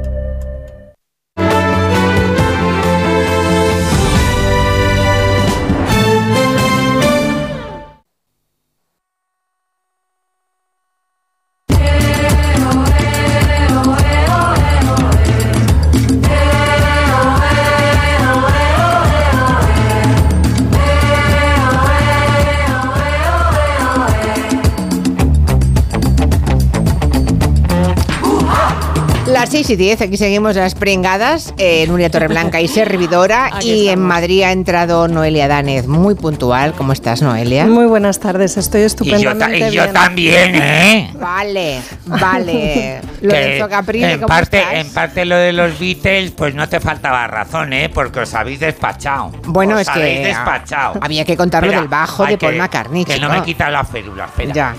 Ya. No, aún no te has quitado la férula. ya, ahora sí, ahora sí. Es que de verdad. lo- que lo por cierto, por cierto, Julia. Ya empezamos. Tú sabes que Noelia ha estrenado un nuevo look. Ah, no, no sabía. Sí. Sí, ha ido a la peluquería y se ha cortado el pelo y está guapísima. Ay, pero te lo has cortado Se corto, puede corto. decir No, guapísima no. todavía, ¿no? No, no me lo he cortado corto, corto para que no me regañes. No me denuncia, ¿no? Por decir guapísima No, en antena. Esa es una broma de machirulo que no te cae Pues claro que sí, claro que no sí. te cae bien esa broma de machirulo. cada día estoy más, cada día estoy más de Paco Martínez Soria. Por supuesto que nos puede Julia. decir que estamos guapos, solo faltaría. La gente que te quiere, que te rodea, te puede hacer los comentarios que Claro quieras, que solo sí. faltaría. Está estupenda. Vale, Muchas vale. gracias. Bueno, pues oye, hazle una foto No, a sí, Noelia yo no puedo con mi móvil de Atapuerca. No, el Ella me ha hecho una a mí. Sí, lo he visto. Porque dice que estoy muy delgado. Está delgadísimo. Es que está, es que ha hecho una entrada, no os podéis imaginar. Bueno, sí, os podéis imaginar que Ya, bueno, pero ¿sabes por qué está delgado? Porque empieza Sí. maestros de Claro, postura pues eso es lo y que él le he se dicho a prepara ella. para entrar en la tele, entonces deja de comer. Claro. ¿no? No, de- no, no, Mm, hombre. Dice que no, pero... No, me pero- estoy cuidando un montón. Bueno. Muchísimo, muchísimo. Bueno, bueno, bueno. Oye, estaba pensando que ahora, oye, sabéis que es el último programa que hacemos en verano, ya llega el otoño, dentro Sí. de nada, ayer, ayer fue el solsticio. Ayer no, es hoy. Es hoy. No, ayer 21. No es que hoy es 21. Ah, no, hoy es Hoy es 22. 22. Hoy es Hoy 22. cuando Ayer es- es no, no, 21. Sí, pero llega hoy. O sea, Pues yo mis rituales los de- hice ayer. Pues ¿eh? repítelos. Pues te has equivocado. Los cambios de estación Vaya. pueden llegar o el 21 o el 22 o incluso una parte del 23 a última hora. O llega el 22, no me acuerdo la hora, lo siento. Pues mis rituales esotéricos los hice ayer, Julia. Vale, vale. Bueno, que llega el otoño y aprovechando que tenemos aquí a Lorenzo Caprile, ¿por qué no me haces un resumen de lo que de las tendencias de la moda de este Uy, Dios mío, Julia, por? Dios. ¿Qué? ¿Quieres Sí. que hablemos de ese maravilloso anuncio protagonizado por Elsa Pataki o no? A lo mejor que es anunciante, estoy metiendo la pata. Ah, no, no hace Madre falta. de Dios. ¿Por qué no te ha gustado? Nada, Nada. nada. Es el anuncio de corte inglés, ¿no? Por eso. Sí, y no te gusta. No. Pero por cómo va vestida ella, por lo Por todo. Y esos todo. caballos desbocados, yo Ya, no, no lo entiendo.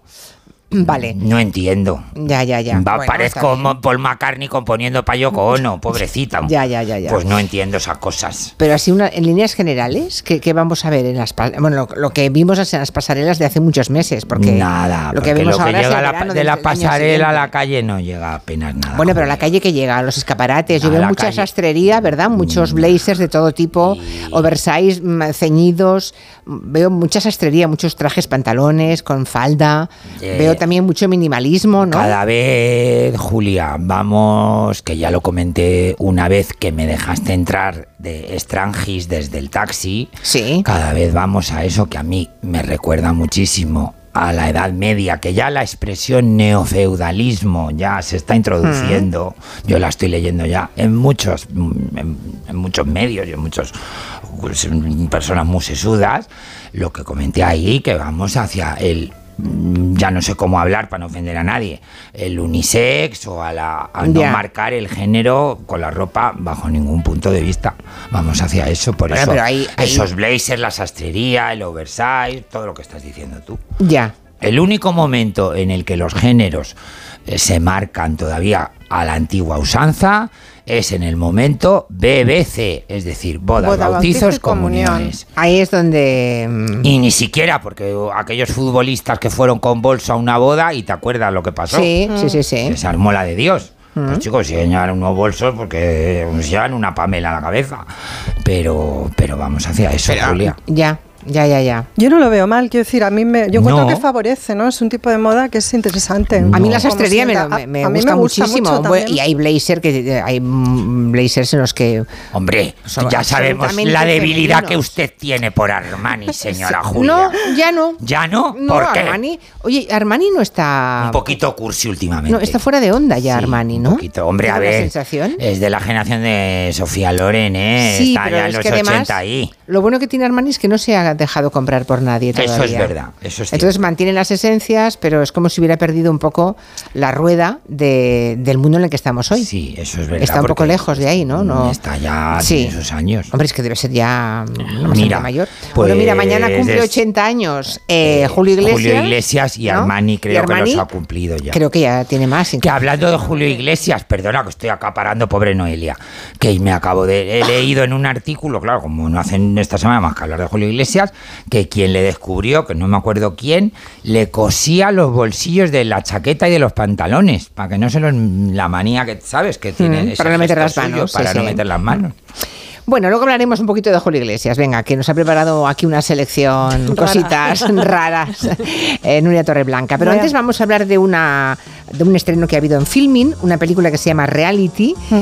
Y tengo, la verdad, no tengo Filmin, así que, mm, bueno, eh, no podré verla, pero me interesa mucho el contenido. Habla de su protagonista, eh, se llama Reality Winner o Winer. Winner, ¿no? Yo diría que es winner. Winner. Vale, es una mujer norteamericana que en su momento fue acusada de haber, eh, de haber filtrado a, a un medio de comunicación información que venía a confirmar que es verdad que Rusia había intervenido en las elecciones presidenciales de Estados Unidos, las que ganó Donald Trump, y la pobre fue acusada de, de eso, ¿no? De, de Sí, de esa filtración. o de esa filtración, y le cayeron cinco años de cárcel a Sí, la pobre sí. reality winner. Que fíjate el nombre que tiene, premonitorio. Ay, y- sí, reality, Se madre llama mía. realidad ganadora. Es que, por favor, quiero que nos detengamos en esto. O Sí, sea, hay nombres que marcan, ¿eh? de- va, definitivamente. Yo no sé si también hay algo de profético en la historia de esta mujer. Bueno, acaba de salir de prisión. ¿eh? Ha estado hasta hace poco en un régimen de estos de semiabierto. Y ya por fin está en la calle. No tiene ni 30 años reality winner. Mira, yo no sé si os acordáis, seguramente si hace como un año el fundador del grupo Wagner, Prigozhin, que todavía estaba entonces vivo, Ya ha pasado mejor vida. ha pasado sí. mejor viva, Por un vida ya. accidente que nadie ha creído que No, fuera un accidente, claro. Efectivamente. Bueno, pues él fue quien confirmó que Rusia había intervenido en las elecciones norteamericanas, el propio Prigozhin. Mm. Ese, el nombre de Prigozhin lo conocimos antes de la guerra de Ucrania porque él era el responsable de una granja de trolls que desde San Petersburgo lanzó una campaña de desinformación para desprestigiar a la candidata demócrata Hillary Disculpa, Clinton. acla- aclara, granja de trolls. Sí, de cuentas falsas que O sea, intervienen que en redes en- sociales. Están en granjas, esos trolls. Se llaman granjas, sí. Sí. Porque son, claro, son eh, espacios, digamos, dedicados única y exclusivamente a este tipo de actividad. Se llaman así. También durante el procés se usó, También esos troles usaron. rusos también intervinieron, ¿eh? Se está También, quedando también. Lorenzo flipado con esto. Es que es alucinante. Bueno, claro, es que Lorenzo. son trolls que pueden influir a base de cientos de miles de movimientos en las redes de en las redes sociales en con múltiples cuentas, Mm. de pronto amplifican una tendencia y pueden marcar y condicionar la Claro. opinión pública. claro. Inciden en determinados temas, sobre todo. Destrozaron a Hillary Clinton en Totalmente. aquel momento. Bueno, y por ende a la democracia americana, quiero decir, eh, en la medida en que todo esto manifiesta su debilidad. Porque claro, si la opinión pública norteamericana es permeable a este tipo de intervenciones a este nivel, pues tú me dirás, y si el resultado final de todo esto es que un candidato primero populista y luego claramente antisistema como Donald Trump gana, ¿en Pues qué sí. lugar deja la democracia norteamericana esta historia? ¿no? Es tremendo, ¿eh? Sí, es sí, tremendo. Pues en el lugar, pues en las granjas de trolls. En las granjas de trolls de San Petersburgo, con Prigozhin, Lo que malo es que fue... pese a saber que son granjas de trolls, a pesar de eso, hay historias que difundieron en aquel momento, en el 2016, que un sector de la población norteamericana sigue considerando que son ciertas. Exacto. A pesar de que se han, se han desmentido mil veces. Hombre, también un sector No de, la, de la permeables a- población. nada racional Perdona. Julia, un sector de la población norteamericana te jura que la Tierra es plana. Ya, también, pues esos. Es eso- verdad. Suelen y- ser los mismos. Claro, Sí. es verdad. Sí, la Tierra sí, sí. es plana, Julia. ¿Tú Sí. qué datos tienes para decir que no? Que es redonda, claro. Bueno, pues eh, y fijaos que esto sigue ocurriendo, ¿eh? Que Sí. no terminó en la campaña electoral, que son perfectamente conscientes los norteamericanos de que siguen operando este tipo de actores, digamos, eh, bueno, pues de, de esa misma manera. Eh, esto está confirmadísimo, o sea, esto lo verificó el Comité de Inteligencia del Senado ya en el año 18, es decir, al poco, al poco de ganar Donald Trump las elecciones, se supo que había sido así. Hubo otra investigación paralela que llevó a cabo un grupo de una universidad, en- creo recordar que era de Oxford, y una empresa de análisis de redes sociales, gráfica, esto se contó. Ya en su día ellos dijeron que eh, las publicaciones de cuentas falsas desde Rusia en Twitter, Instagram, Facebook y YouTube generaron más de 300 millones de interacciones Madre mía. de los internautas estadounidenses entre los años 15 y 17, es decir, durante todo el periodo de campaña, pero incluso luego tiempo después. Y eso traducido en dinerito, que al final es lo que cuenta. No, no es dinero No, lo que no cuenta, es dinero, cuenta la es- influencia. es influencia política. Claro, claro. Bueno, o sea, pues a Rusia le interesaba que ganase Donald Trump. Claro, exacto. Bueno, esto es así hasta el punto de que en septiembre del año 16 ya hay algunos congresistas que denuncian públicamente las injerencias rusas y en el mes de diciembre se estaban expulsando diplomáticos rusos de Estados Unidos y se estaban intensificando las sanciones de Estados Unidos a Rusia. Esto era todavía con Obama en funciones. Es decir, esto era conocidísimo, era público y notorio. La campaña transcurrió con esta sombra y luego después, una vez que, que- que Trump gana, eh, las investigaciones continúan y los resultados, como digo, se hacen público al poco y todo esto lo sabe absolutamente todo el mundo. Pero tu amiga en la cárcel. Verás. Bueno, en Reality Winner, como ahora va a contarnos, eh, también Noelia creo que fue detenida en el verano del 2017, ¿no? Exacto. Cuando ya había trascendido que, que- que- Todo. to- todo esto que estás contando, ¿no? Cuando se sabía ya Que absolutamente todo. Entonces ella es detenida en ese verano. Vamos a, a- a mirar un poco quién es esta mujer, con este nombre, como digo, entre premonitorio y extravagante. Es una mujer jovencísima, como os contaba. Ella nació en el año 91, no tiene todavía, bueno, ya tiene, sí, no, está a punto de cumplir los 30 años. Nació en Texas y se enroló en el ejército americano con 17 años recién cumplidos. Pertenece a esa generación de americanos que vivieron los atentados del 11M en la infancia y ella además es hija de un, de un padre, un señor que es psicólogo y teólogo. De manera, claro, que el asunto este del 11M afectó a su familia de manera muy directa y muy intensa, ¿no? Ese padre teólogo diciendo cómo en nombre de la religión, ¿no? Y al mismo tiempo un hombre que se dedica a, a la terapia, ¿no? A la psicoterapia. Desde muy pequeña, Reality manifestó muy, muy buenas actitudes, me refiero a act- actitudes extraordinarias para el deporte y para los idiomas, de manera que cuando se enrola en las fuerzas aéreas, pues ella busca poner en valor ¿no? estas capacidades. Aprende farsi, pastún y dari o darsi, perdón, que no estoy muy segura de cómo se dice en español este otro Yo creo- dialecto. Yo creo que es Pero vamos, Darcy, creo que es Darcy, pero Son no. lenguas árabes. Lenguas árabes y no, Y precisamente, no precisamente no, fáciles. nada ¿eh? fáciles. Y trabaja como lingüista. Ella es una lingüista de las Fuerzas Aéreas Americanas. La premian con una medalla de honor por contribuir a detectar a 650 enemigos, a matar en acción a 600 personas y a identificar 900 objetivos de alto valor militar en los seis años en los que prestó servicio las Fuerzas Aéreas norteamericanas. una fuera- una fuera de oye, serie. matar 600 personas. A localizar eh, los objetivos físicos. ya, ya, ya, ya, gracias a la dese- desencriptación ¿no? de Vale. los mensajes. Ese es reality, ¿qué más Esta reality, seis años eh, en vida. Se retira honorablemente del servicio y se muda a Georgia. En el año 2016, ya, es decir, en plena, como veis, en plena campaña, ya está a punto de celebrarse las elecciones. Y allí la contrata Pluribus International Corporation, que es una empresa pequeñita que presta servicios a la ANS, es decir, a la Agencia eh, Nacional de Seguridad Norteamericana. La que no es la CIA, la otra. La otra, vale. La que no es la CIA. Reality había querido marcharse a Afganistán para trabajar como cooperante, pero como no tenía estudios superiores, ninguna ONG la contrataba. Así que acaba en Georgia haciendo esta labor que os cuento y dando clases de yoga y crossfit, porque ella sigue muy vinculada al mundo del deporte, de lo físico y tal. Y como se acaba de licenciar del ejército, atención, conserva todavía una cosa que se llama autorización de seguridad ultra secreta. Es un pase. Es un pase con el que tú tienes acceso a informaciones súper ultra mega sensibles.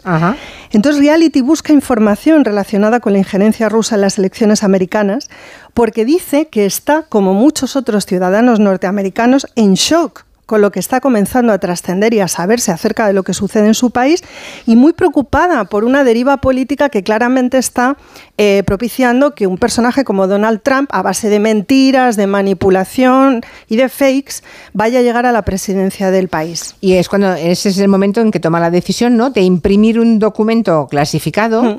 Que está probando claramente que sí, que ha habido injerencia rusa en la campaña electoral, ¿no? Y creo que ella es la que envía ese documento, pero no dice que es ella, lo envía anónimamente Eso a. The Intercept, ¿no? Eso es, a The Intercept. El documento no llega ni siquiera a difundirlo este digital. The Intercept es un, es un digital creado, entre otras personas, por Laura Poitras, a la que le dieron el Oscar, ¿recordáis? Por el Sí. documental. Eh, y bueno, eh, The Intercept lo que hace es someter el documento a comprobación con el FBI y con la Agencia Nacional de Seguridad y son incapaces en el proceso de proteger a la fuente. De manera que el FBI tarda del orden de 72 horas en darse cuenta de que ese documento se ha filtrado y de que el origen es esta mujer, Reality Winner. Se plantan en su casa, el FBI se planta en su casa en el verano del año 17 en Georgia. eh, le plantean un registro sin leerle sus derechos, le registran la casa y ella por el camino confiesa absolutamente todo. Quiero que quede claro que el documento no se llega a publicar. Ella simplemente lo filtra a The Intercept, pero el periódico no la protege y además no lo publica porque no tiene tiempo porque el FBI interviene. Pero además, como dije al principio, para esa altura esto ya es hiperconocido. Ya se sabe qué ha sucedido. Bueno, pues a ella la juzgan, eh, además amparándose en la ley de espionaje de 1917 y la condenan a la pena máxima para este tipo de delitos, ¿no? De filtrar información en- a un medio de comunicación. No estamos hablando de espionaje, estamos hablando de bueno, libertad de comunicación, ¿no? De poder dar informaciones relevantes que ella además considera y, y lo hace, digamos, eh, por, por un acto de patriotismo. Y ella lo explica en esos términos, ¿no? Eso, eso fue el Watergate un poco. Claro. Lo que pasa es que en el Watergate nunca hemos sabido quién fue Garganta Profunda Reality. Y aquí sí, porque. Porque el Intercept fueron unos chapuzas. De hecho, ellos mismos se sentían tan mal que le pagaron después los abogados. Ahora No me bien. extraña, no me extraña. Sí, sí, Oh, pero, claro, pero claro, los abogados fueron a defender a Reality y le dijeron: eh, Nuestro cliente no eres tú. Es de Intercept y estamos aquí para protegerlos a ellos. Con lo cual tuvo un juicio absolutamente desastroso que por esto también le cayó una pena, una pena tan, tan dura, ¿no? Bueno, la película está súper bien porque es un verbatim, es decir, son unos actores diciendo lo que hay recogido en las grabaciones, en Ah, como el aquí- registro como y aquí lo de, lo de Bárcenas. ¿no? Exacto. De Bárcenas, sí. Eso es, es Que es literal, exactamente- literal lo que, estoy- lo que se dijo en el juicio. Eso es, exactamente lo mismo, es esa misma técnica y bueno, los actores están es- espléndidos, formidables, vamos, es que alucinas y además esto es, es la segunda vez que se hace, se hace ahora en audiovisual, pero ya había una obra de teatro que se titulaba Is This a Room y que se ha estado interpretando por todo Estados Unidos. Bueno, tenemos que ir a un corte, ¿no? Sí, lo oímos. Mire, como él ha dicho, no creemos que sea usted un genio malvado ni nada similar. Tan solo creemos que cometió usted un error.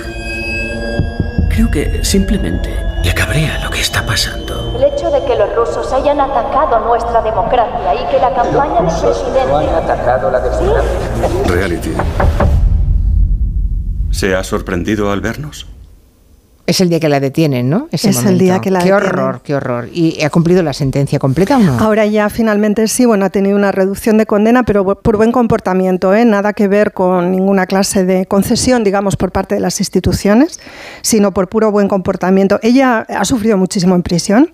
Ella misma contaba en una entrevista que escuchaba yo hace pocas fechas em, que ella era una mujer preparada para el ejército, no para el sistema penitenciario norteamericano. Ha desarrollado eh, adicciones, Claro, las drogas y el alcohol entran en las cárceles de Estados Unidos. Y bueno, ella tenía además un problema de bulimia que arrastra desde la infancia. Yo creo que el asunto del deporte también no lo gestionaba del todo bien, que se ha intensificado. Entonces ha, ha salido muy, muy enferma de prisión esta mujer con apenas 30 años.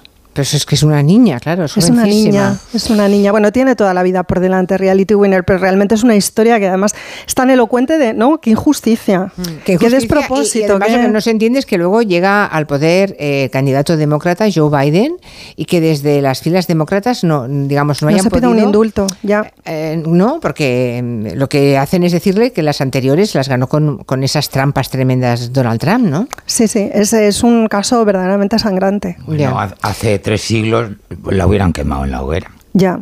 Hubieran dicho que era una bruja y Sí. ya está. Es una forma de conformarse, sí, con lo que hay. Ah, por aquí dice un oyente que el farsi o el dari no son lenguas árabes, Ah. que son lenguas indoeuropeas, como el gallego.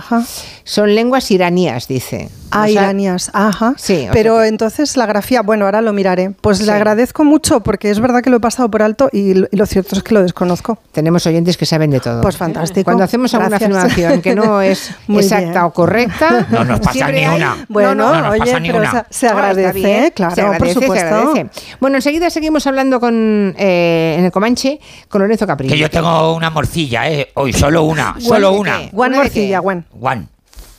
¿Una morcilla de qué? ¿De una morcilla? Ah, de una peli, No, dices. no, que quiero meter una morcilla. Ah, bueno, De pues la sus cosas. No, no, ¿Me da tiempo antes de la publicidad? Sí, claro. Hombre, porque esta semana habéis hablado de colchoneros, que yo creía que hablabais de nosotros, de los atléticos, y resulta que no, que No. de colchones. No, del gremio. Qué y entonces hago, hago un momento de autopublicidad, Julia. Ah, bueno. Porque en el mercado hay un colchón Lorenzo Caprile. No. Sí, ¿En serio? sí. Hay colchones Lorenzo Capri. Y hay lista de espera, por lo visto. Qué barbaridad. porque tienen Pero el que- máximo que tienen Una colaboración especial. que he hecho con la firma Bezland. Pero este- estos golpes ocultos que tiene Que Lorenzo te van morcilleando el colchón Por favor, continuamente. yo Claro, quiero- hombre, Oye, pues está en el mercado desde enero y es un colchón un poco festivalero. Pero pa- debe costar mucha pasta. Mm, Bueno, un poquito sí. ¿Y qué poquito. pasa? Ah, no, no, no, no, no, nada, nada, no, no, nada, nada. Pero Es un poquito Ay, ay, ay. festivalero. Un colchón, oye, no Ahí lo somos dejo. nadie. ¿Os dais cuenta que los demás? No, yo no, no hay un colchón, Nuria. No hay un Blanca. Colchón Julia Otero. No hay un colchón Julia Otero. No. nada, No somos que- nada. ah. Bueno, Pues nada, eso. eh, mm, dice aquí un otro oyente que el gallego es una lengua románica. Sí, es- Sí. Bueno, pero todo la, pero todas las lenguas románicas son indoeuropeas. Exacto, eso que iba a decirle. Claro que sí, claro que es románica, pero siendo europea también, ¿no? Claro, lo claro es que no es árabe, ¿no? Que no son dialectos del Lo árabe. que claro, era- exacto. lo que- Tampoco el gallego, ¿no? Cierto, pues no, tampoco, pues ya está, eso es lo importante, que no son árabes. Vale, ya está. Una pausa y seguimos. En Onda Cero, Julia en la Onda, con Julia Otero.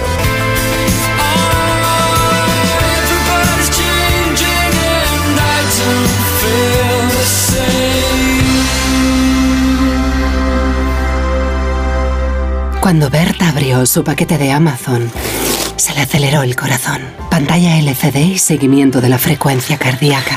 La pulsera de actividad se clasificó en su corazón por su calidad y su precio. Cinco estrellas de Berta.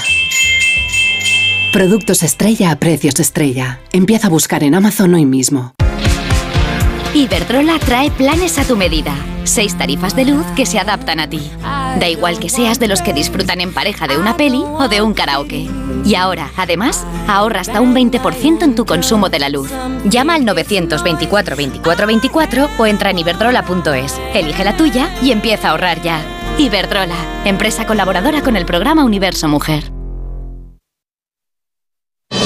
Si millones de personas vienen a las oficinas de correos cada año, será por algo. Contratar una línea móvil y una conexión a Internet con Correos Telecom es uno de esos algos. Descubre este y otros productos en las oficinas de correos y en visitcorreos.es. Ya está en marcha la cuarta edición de los reconocimientos Go ODS, una iniciativa del Pacto Mundial de Naciones Unidas y la Fundación Rafael del Pino para reconocer la innovación orientada a los objetivos de desarrollo sostenible. Si tienes un proyecto innovador que impulse estos objetivos, no dejes de inscribirte en reconocimientosgoods.com antes del 17 de octubre y consigue tu reconocimiento Go ODS con la colaboración de A3 Media. Todas las tardes. Hola, ¿qué tal? Buenas tardes. Nos gusta estar cerca de ti, contarte la actualidad como nadie lo hace, con los pies en la tierra, para pasar una tarde entretenida y siempre con una sonrisa. Y ahora son soles. Nos gusta estar contigo. Líder y el programa más visto de la tarde, de lunes a viernes a las 6 en Antena 3, la tele abierta. Onda Cero Madrid 98.0 ¿Entrenar en casa o en el gym a la vuelta de la esquina? Basic Fit está disponible para ti. Haz del fitness tu básico con 6 semanas extra y una mochila. Hazte socio ahora. Basic Fit. Go for it. Ver condiciones en basic-fit.es. Compramos tu coche si está bien cuidado. Yamóvil, nueva tienda en Alcalá de Henares. Verás eficacia y seriedad. Más de 50 años haciendo lo que más nos gusta. Comprar tu coche. Nadie te pagará tanto si lo tienes bien cuidado. Yamóvil, los auténticos seminuevos. El ballet del Gran Teatro de Ginebra, junto a su director y coreógrafo Sidi Larbi Sherkawi, inaugura la temporada de danza del Teatro Real. Emocionate con un espectacular programa doble de una de las grandes compañías europeas que llega por primera vez al Real. Del 11 al 14 de octubre, cuatro únicas funciones. Compra tus entradas desde 25 euros en teatroreal.es.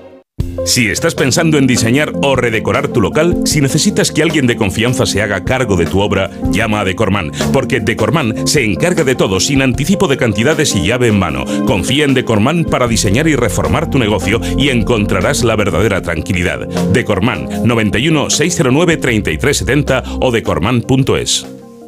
Las vacas Angus y Wagyu del Ganadería Organic comen pastos naturales reforzados con una mezcla de higos secos y pasta de aceite de oliva virgen extra. Es una carne increíble. Y como queremos que la pruebes, te llevamos del campo a tu casa dos solomillacos de 300 gramos, un chuletón de un kilo y cuatro hamburguesas de 150 gramos por solo 89 euros. Todo Angus Eco de Organic. Haz tu pedido 910 2010 910 2010 o en carneorganic.com. Organic, la mejor carne del mundo. Vaya ojeras traes, majo. No he pegado ojo. Las terrazas, el reggaetón. Tengo la solución. Afan Decor. ¿Afán de qué? Afan Decor fabrican e instalan ventanas que te aíslan del frío, del calor y de ruidos. Pero estoy tieso. No te preocupes. También financian y gestionan la subvención europea de hasta 3.000 euros. Afan Decor. Ni frío, ni calor, ni ruidos. Fabricante oficial Comerlin. Compramos tu Rolex de acero de los años 70 y 80. Especialistas en Rolex desde hace 30 años. Compramos tu Rolex de acero de los años 70 y 80. Pagamos el mejor precio. Compramos tu Rolex de acero de los años 70 y 80. 915346706. Plaza San Juan de la Cruz 9. 915346706. No lo olvides. Compramos tu Rolex de acero de los años 70 y 80.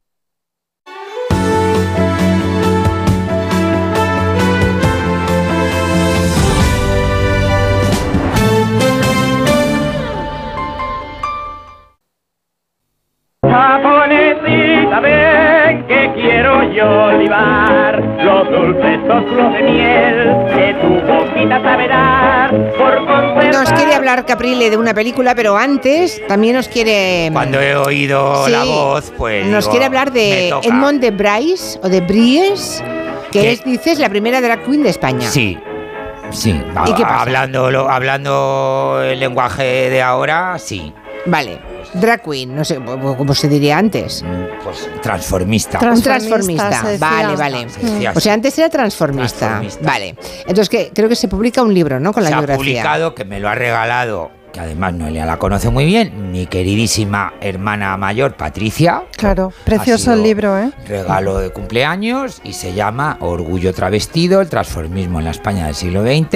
el- es la historia de, de- de este personajazo, Egmont de Bris, y la repercusión social del transformismo en la España del primer, de- Porque, del ¿Cuándo primer vivió? tercio del siglo ¿Cuándo XX. vivió este travesti? Pues mira, nació a, finales del 19 y murió en los años 50 pues de una manera muy miserable, Ya. como todas esas grandes figuras del Madrid de los años 20 que debió ser, a pesar de la dictadura del Primo de Rivera, debió ser el Madrid de los años 20 la releche, con Mm. perdón. la Que se llama. Orgullo Travestido. Orgullo travestido. Debió pasarlo mal, claro. Eh, después ¿Hace de la 100 años? guerra, ¿Hace sí. 100 años? Hace Madre 100 mía. años, no, no, no, no, porque él enseguida, bueno, salió, como diríamos hoy, del armario y con Encontró mucho orgullo encontró su espacio Ya. y ya te digo, hasta los, hasta la guerra civil desarrolló una carrera, eh, digamos, en el dentro del mundo del espectáculo ¿Y luego qué? Cuando llega espectacular. Franco, cuando llega la dictadura, ¿qué pasa? Nada. mm, Hay una cortina muy densa y de hecho el biógrafo lo dice que le ha costado mucho encontrar datos de esa última parte de su vida y que, bueno, se sabe que murió una muerte rodeada de misterio. Se sabe que murió de una manera misteriosa.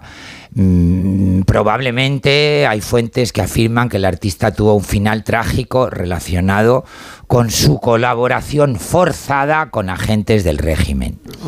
Uy. Edmond de Bris, tras la guerra civil, fue obligado a ser confidente de la policía, obligado por amenazas y murió asesinado. Pero hay un, un tupido velo y no Ya. se sabe muy bien cómo murió. De- Bueno, esos años dejamos. 40, Julia, debieron Ujú. ser Terribles, terribles. Pero bueno, vamos a centrarnos en su época de esplendor, donde realmente hizo giras por toda España, por toda Sudamérica, eh, con un vestuario deslumbrante que se diseñaba y se confeccionaba a sí mismo. Y de hecho fue, yo lo conocía de lejos, Julia, en esa faceta suya de modista, porque realmente era un modista muy demandado por las cupletistas de la época. Ah, o sea, también cosía para sí, otras. Sí, sí, Ah, sí, sí, no sí, sí. Vale, vale. Y para otros transformistas, porque el transformismo en los años 20 fue pues un, Bueno, no, un fenómeno en Europa. un gran, digamos, Curioso. entretenimiento. Mm, Y las, las grandes señoras, eh, vamos, eh, mm, acudían como moscas a la miel a sus espectáculos por ver las últimas modas de París y, por ver esos trajazos. O sea, y, hay Y luego se pedían uno para ellas, Y claro. No, uno para ellas no, porque eran trajes muy exagerados. Pues era ese momento Matahari, ese momento mm, eh, de esa reinterpretación del siglo XVIII, esas figuritas eh, que vemos de porcelana y, y que vemos en bronce y en marfil, que tienen un nombre rarísimo que nunca me lo terminaré de aprender, eh, con, con esas fantasías. Es el, el momento de Herté, de ese gran ilustrador francés, con esas, ya, ya digo, pues, pues trajes imposibles, Ya, pues ya, todo eso. Imposibles él lo llevaba vida, escena. pero bonitos de ver, vamos. Y luego eh, él, le digamos, mm, crió a sus pechos a su, a su hermana pequeña, que, mm, digamos, la, la, la aligeraba sus espectáculos y aquí tenemos uno de sus carteles, Egmont de, Bra de, Egmont de Bris o de, o de Bryce, no lo sé pronunciar, que de hecho me han llamado la atención porque yo digo, me ha llamado Nuri ayer, me llama la atención porque yo digo Johnny Depp y no se dice Johnny No, Depp, Johnny es Depp. Johnny, Johnny Depp, Depp, sí. pero la, la E no se pronuncia ahí en Hablemos inglés. de Johnny Depp, va. Ah, ¿Has visto eh, Jean Dubarry? Claro que he visto Jean ¿Y Dubarry. qué? ¿Querías hablar de esa película? Ayer Quería también la comentó esa- David Martos. Quería aquí. hablar de esa película también. Vale, pues escuchemos el tráiler. Presento a Jean Beauvernier, el ángel. Un ángel caído del cielo. Os esperaba.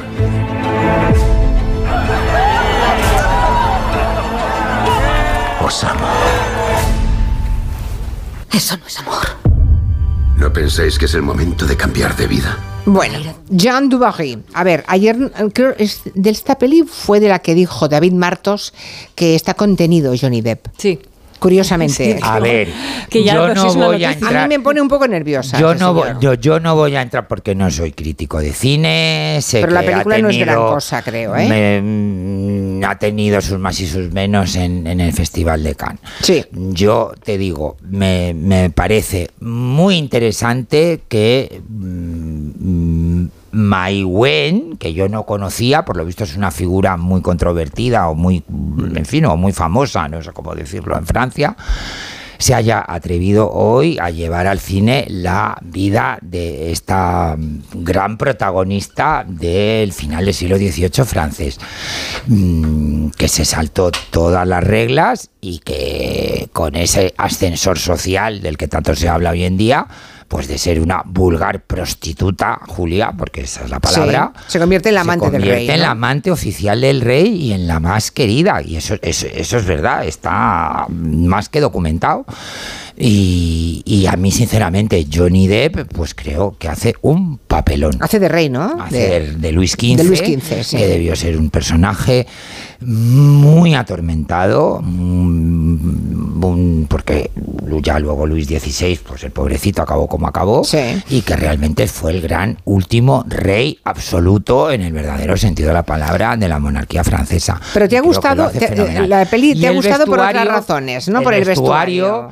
No sigue esta nueva tendencia de, los vestuarios eh, de ahora, historicistas, que no, no son fi- fieles al 100%, que eso ya se ha pasado un poco de moda, ya es muy años 90, Es muy y dale- le, da un giro, le da una vuelta de tuerca, y han contratado a... mm, un eh, asistente, un- una mano derecha de Karl Lagerfeld, eh, Jürgen Döring, y hay muchísimos guiños a la casa Chanel y a Karl Lagerfeld que, como creo que ya he comentado alguna vez, estaba obsesionado con el siglo XVIII, fue uno de los... ¿Karl Lagerfeld? Sí, sí, Ah. sí, uno de los grandes coleccionistas de artes menores Mm. del siglo XVIII que mm, como era muy inteligente, antes de morir subastó, en una subasta millonaria, y para que sepa que lo subasten mis herederos, como ha pasado con Givenchy, con Yves Saint Laurent, lo subasto yo y me lo gasto yo y ya decidiré yo qué hago con este dinero. Y, y el vestuario realmente es deslumbrante, Julia. Deslumbrante. Bueno, Yo, me he quedado hecho, con la copla ¿eh? de lo que decíais antes, o sea que ahora ya cuando se recrea una época histórica ya no se intenta ser absolutamente fiel a como No. era el vestuario es- entonces, sino que hay una recreación. Una recreación y no una no una copia, No. sino una recreación. No, la, la- la escuela, digamos, de Visconti, de Piero Claro. Tosi, de Se ha Gabriela acabado. Pescucci, se ha terminado. Vale, y ahora- ya entramos más en algo. Y, y mira, como Mm. tú con los Beatles, yo con Sandy Powell. Yo, si no cito a Sandy Powell en no me quedo Claro, tranquilo. Eso ya lo empezó a hacer Sandy.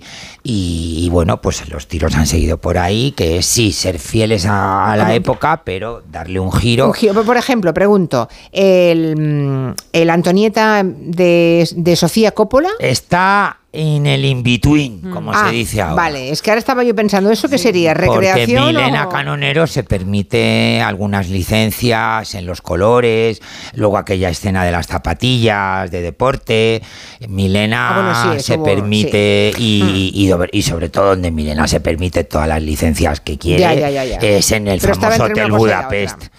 Vale, vale. Bueno, interesante, interesante. Pero la escena que a mí se me ha quedado grabada en la cabeza, Julia, grabada, por eso digo que es muy valiente el, el enfrentarse a, a este personaje hoy, es cuando ella acude a Versalles por primera vez, hay un examen ginecológico brutal, Mm. pero brutal. Con los artilugios gineco- jo- Ginecológicos de la Estoy tan sí. nervioso y tan impresionado que no me sale ni la palabra. Los ginecológicos de la época, de la que época que si eran una hora parecen un potro de tortura, pues imagínate imaginar. Sí, sí. en el siglo XVIII. Que sí, que sí. O sea, unas tenazas, unas cosas. No me, Qué es horror. que no, ¿Y, qué, ¿Y por qué? ¿Qué, qué le hacen? ¿Se Hombre, supone? pues, ver que tiene ver todo en su está- sitio. Todo en su sitio, que no está embarazada, que no está enferma Claro. de ninguna enfermedad venérea, que el útero es correcto eh, y que bueno, que, que es Madre un, mía. un- un- un receptáculo, digamos, un depósito. Ver el útero, saber cómo está el eh, útero desde fuera. eh, hecho por hombres, tres hombres estaban asistiendo a esa, digamos, ceremonia a la que ella, claro, se tiene que someter y ya le dan como una especie de sello de calidad, el sello que tenía Reality Winner, para poder acceder a, a la alcoba real. Y esa escena está grabada de una manera muy elegante, pero a mí, Julia, a pesar de este vestuario deslumbrante que a mí me ha parecido Sí. espectacular, es la escena que se me ha quedado grabada en la cabeza, porque me parece... Horrible, Pues, cruel. pues sí. Y Pues violenta. eso, pues o sea, es- te resultó es- violento. Es, pues, pues, pues ganado. no voy a verla, mira, ya tengo bastante con eso. Es vale, vale. Ganado. Bueno, ahí lo, ahí lo dejamos. Muy interesante las dos cosas. Y porque- luego déjame hacer un- solo el último apunto de Mondebries. F- Eh, para en Mondebries se escribió el famoso cuplé. Eh, que lo escribió, ahora no me sale el nombre, de verdad, la edad, eh, que me tengo que empezar a tomar eso que anuncia Antonio Resines. No, lo que tienes que hacer es apuntarte las cosas que quieres decir Tienes en un verdad, folio, pero ¿verdad? es que yo me no fío, yo me fío de mi memoria y pues me no te falla. fíes porque luego pasa esto. Eh, que estamos aquí cinco minutos. ¡eh! Tienes toda la razón. Julia, tienes toda la razón, discúlpame. El próximo día, blog de notas. Se escribió el famosísimo cuplé Las tardes del Ritz, Ay, qué bonito. que es precioso. Es divino. Es bueno, precioso. dejadme tres minutos, por favor, que eh, mañana cumple 80 años este hombre. Bueno, es uno de los artistas más icónicos de este país, seguramente el más conocido en todo el mundo. Luis de Hoyos, Luis de Hoyos, Ya me ha venido, venido. ya le ha venido. Luis de Hoyos. Mientras suena Julio Iglesias, ¿lo ves? No querer ser en todo el primero. Me olvidé de vivir. No vamos a repasar la trayectoria de Julio Iglesias, porque eso requiere, en fin, un, documental. ¿eh? Pero vamos a dar cuatro datos sobre, Sí, sobre Julio. Vamos a dar cuatro Julios sobre, Cuatro. sobre sus cosas, sobre sus cositas. Yo, per- permitidme que recuerde a Agustín Alcalá, porque esta canción nos lleva directamente a Agustín Alcalá, Es su verdad. canción preferida. Yo le echo mucho de menos a Agustín Me Alcalá. olvidé de vivir, además tiene 88 millones de reproducciones en Spotify. La mitad son de Agustín. No. esas. Qué mala. Julio Iglesias en cifras. Ha vendido 350 millones de discos en todos los idiomas que os podáis imaginar. Un total de 14 idiomas idiomas, entre ellos el japonés. En Darcy y en Darcy también. En Darcy, lenguas 80 indoeuropeas. discos, 2.600 discos de oro, tiene Grammy honorífico, tiene, es el único artista del mundo que tiene un disco de diamante. El único. Por ejemplo, Rafael tiene uno de uranio, pero no de diamante. Madre mía, yo no Lo- sabía lo ni más- que existía lo más eso. es diamante? Lo más es diamante y solo Toma. lo tiene Julio. Vale, vale. Hablando de todos los idiomas en los que ha cantado, pues también está el galego. Porque espera, Galicia- porque el diamante puede rayar al uranio, Julia. Y no al revés, Y al vale. No, al viceversa revés, no. exacto. Galicia era la tierra de su padre. Canto.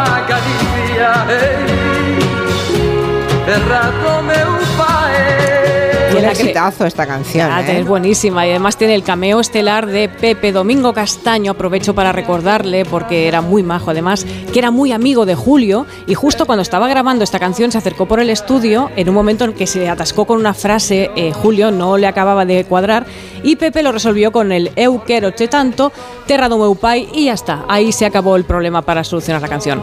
Vamos con Julio en el cine. La historia de Julio Iglesias la vimos, eh, era material de película esa historia, ¿no? Y la vimos en la película La vida sigue igual, que se basaba en su propia biografía, como ese futbolista frustrado del Real Madrid, Sí. tuvo un accidente. Bueno, en la peli intentaban tocar la fibra además con un niño, ¿cómo no? Canción número uno, España. Título, La vida sigue igual. Canta su autor, Julio Iglesias. Perdonen, pero esta noche no voy a cantar para ustedes. Esta noche voy a cantar para un amigo. Se llama Chimo y tiene ocho años. Ahora no puede andar. Se pasa el día en su casa, quieto. Pero esto era Julio Iglesias. Sí, bueno, doblado. doblado, claro. Ah, claro, por eso no lo no reconocía. Vale. Eso sí, en las películas en ese momento se, se doblaban todas, ¿no? Julio y los cameos. Hoy día ya sabemos que es muy habitual que grandes estrellas de la música o del cine aparezcan en series, en películas, ¿no? Pero en los 80 no era tan habitual. Y nuestro Julio apareció como Special Guest Star en una de las series más exitosas del momento, Las Chicas de Oro. ¿Quién demonios será? Seguro que es Julio. No os portéis como chiquillas. No tenéis edad para dar gritos y arrancarle la camisa. Julio, Hola, Sofía. ¿por qué no has ido por delante? No quería que me viesen. ¿Y qué gracia tiene salir con Julio Iglesias y nadie va a vernos? Y era él, claro. Sofía y Julio Iglesias también doblado. A ver si le escuchamos por una vez ya la voz. Por ejemplo, ahora mismo vamos a escucharla, ¿no? Con ese Julio y su fama de mujeriego. Vamos a zanjar la polémica porque alguien tenía un programa hace unos años que se llamaba La Columna y la presentadora estuvo muy suelta preguntándole directamente por este tema. Señor Iglesias, Dígame usted. ¿es usted un puto? Uy. Pero si es Julia. ¡Qué fuerte! No, sí soy, sí soy. Sí, sí, somos todos un poco, no somos todos un poco. Bueno, tú un poco más. Yo... Por cierto, he tenido- ¿seguro? no has aprovechado todas las oportunidades, ¿eh? No tenía que Pero bueno, pero Julia. ¿Eso qué No. Pero hoy, hoy, que no, sepáis hoy no podrías hacer esa entrevista. No. ¿Cómo que no podría? Hoy no. No, no, No, creo que no. creo no, que que- no. no querrías hacerla, creo. Sí. Entrevistar a Julio Iglesias me encantaría. Es que esa es una pregunta que él me pidió que le hicieras. Claro. Ah, Hay que bueno. contar la intrahistoria de esa entrevista. Eso tú, cuéntala tú. Antes de empezar me dijo, a que no tienes ovarios de preguntarme si soy un puto. Y yo digo, hombre, porque, porque te voy a preguntar eso. vamos, eh, eh, le preguntas eso Claro. a Julia, vamos. Le digo, vamos, ¿cómo, cómo- cómo voy a preguntarte eso? Bueno, mm, yo- pregúntamelo. Hombre, Es que no sé. Entonces, empezamos la entrevista, fue una entrevista normal y tal, y yo lo cuento, ¿eh? El fragmento que se ha hecho mm, Claro, que es viral en su momento, ¿no? Lo que era viral entonces, mm, se... No, no contiene la explicación, pero yo luego lo conté. Que sepan que le he preguntado eso porque él me ha retado y desafiado a que no me lo preguntas. Y claro que se lo pregunté. Y ya veis lo que ha respondido. Dice, re. Soy re. Eso es. Bueno, que tengáis una, un re ¿Ya se ha terminado? No. Sí. Oh, Uy, se la música. Besos a todos. Buen fin de semana, Adiós. queridos. Besito, adiós. Adiós. Forma- Julia en la onda, con Julia Otero.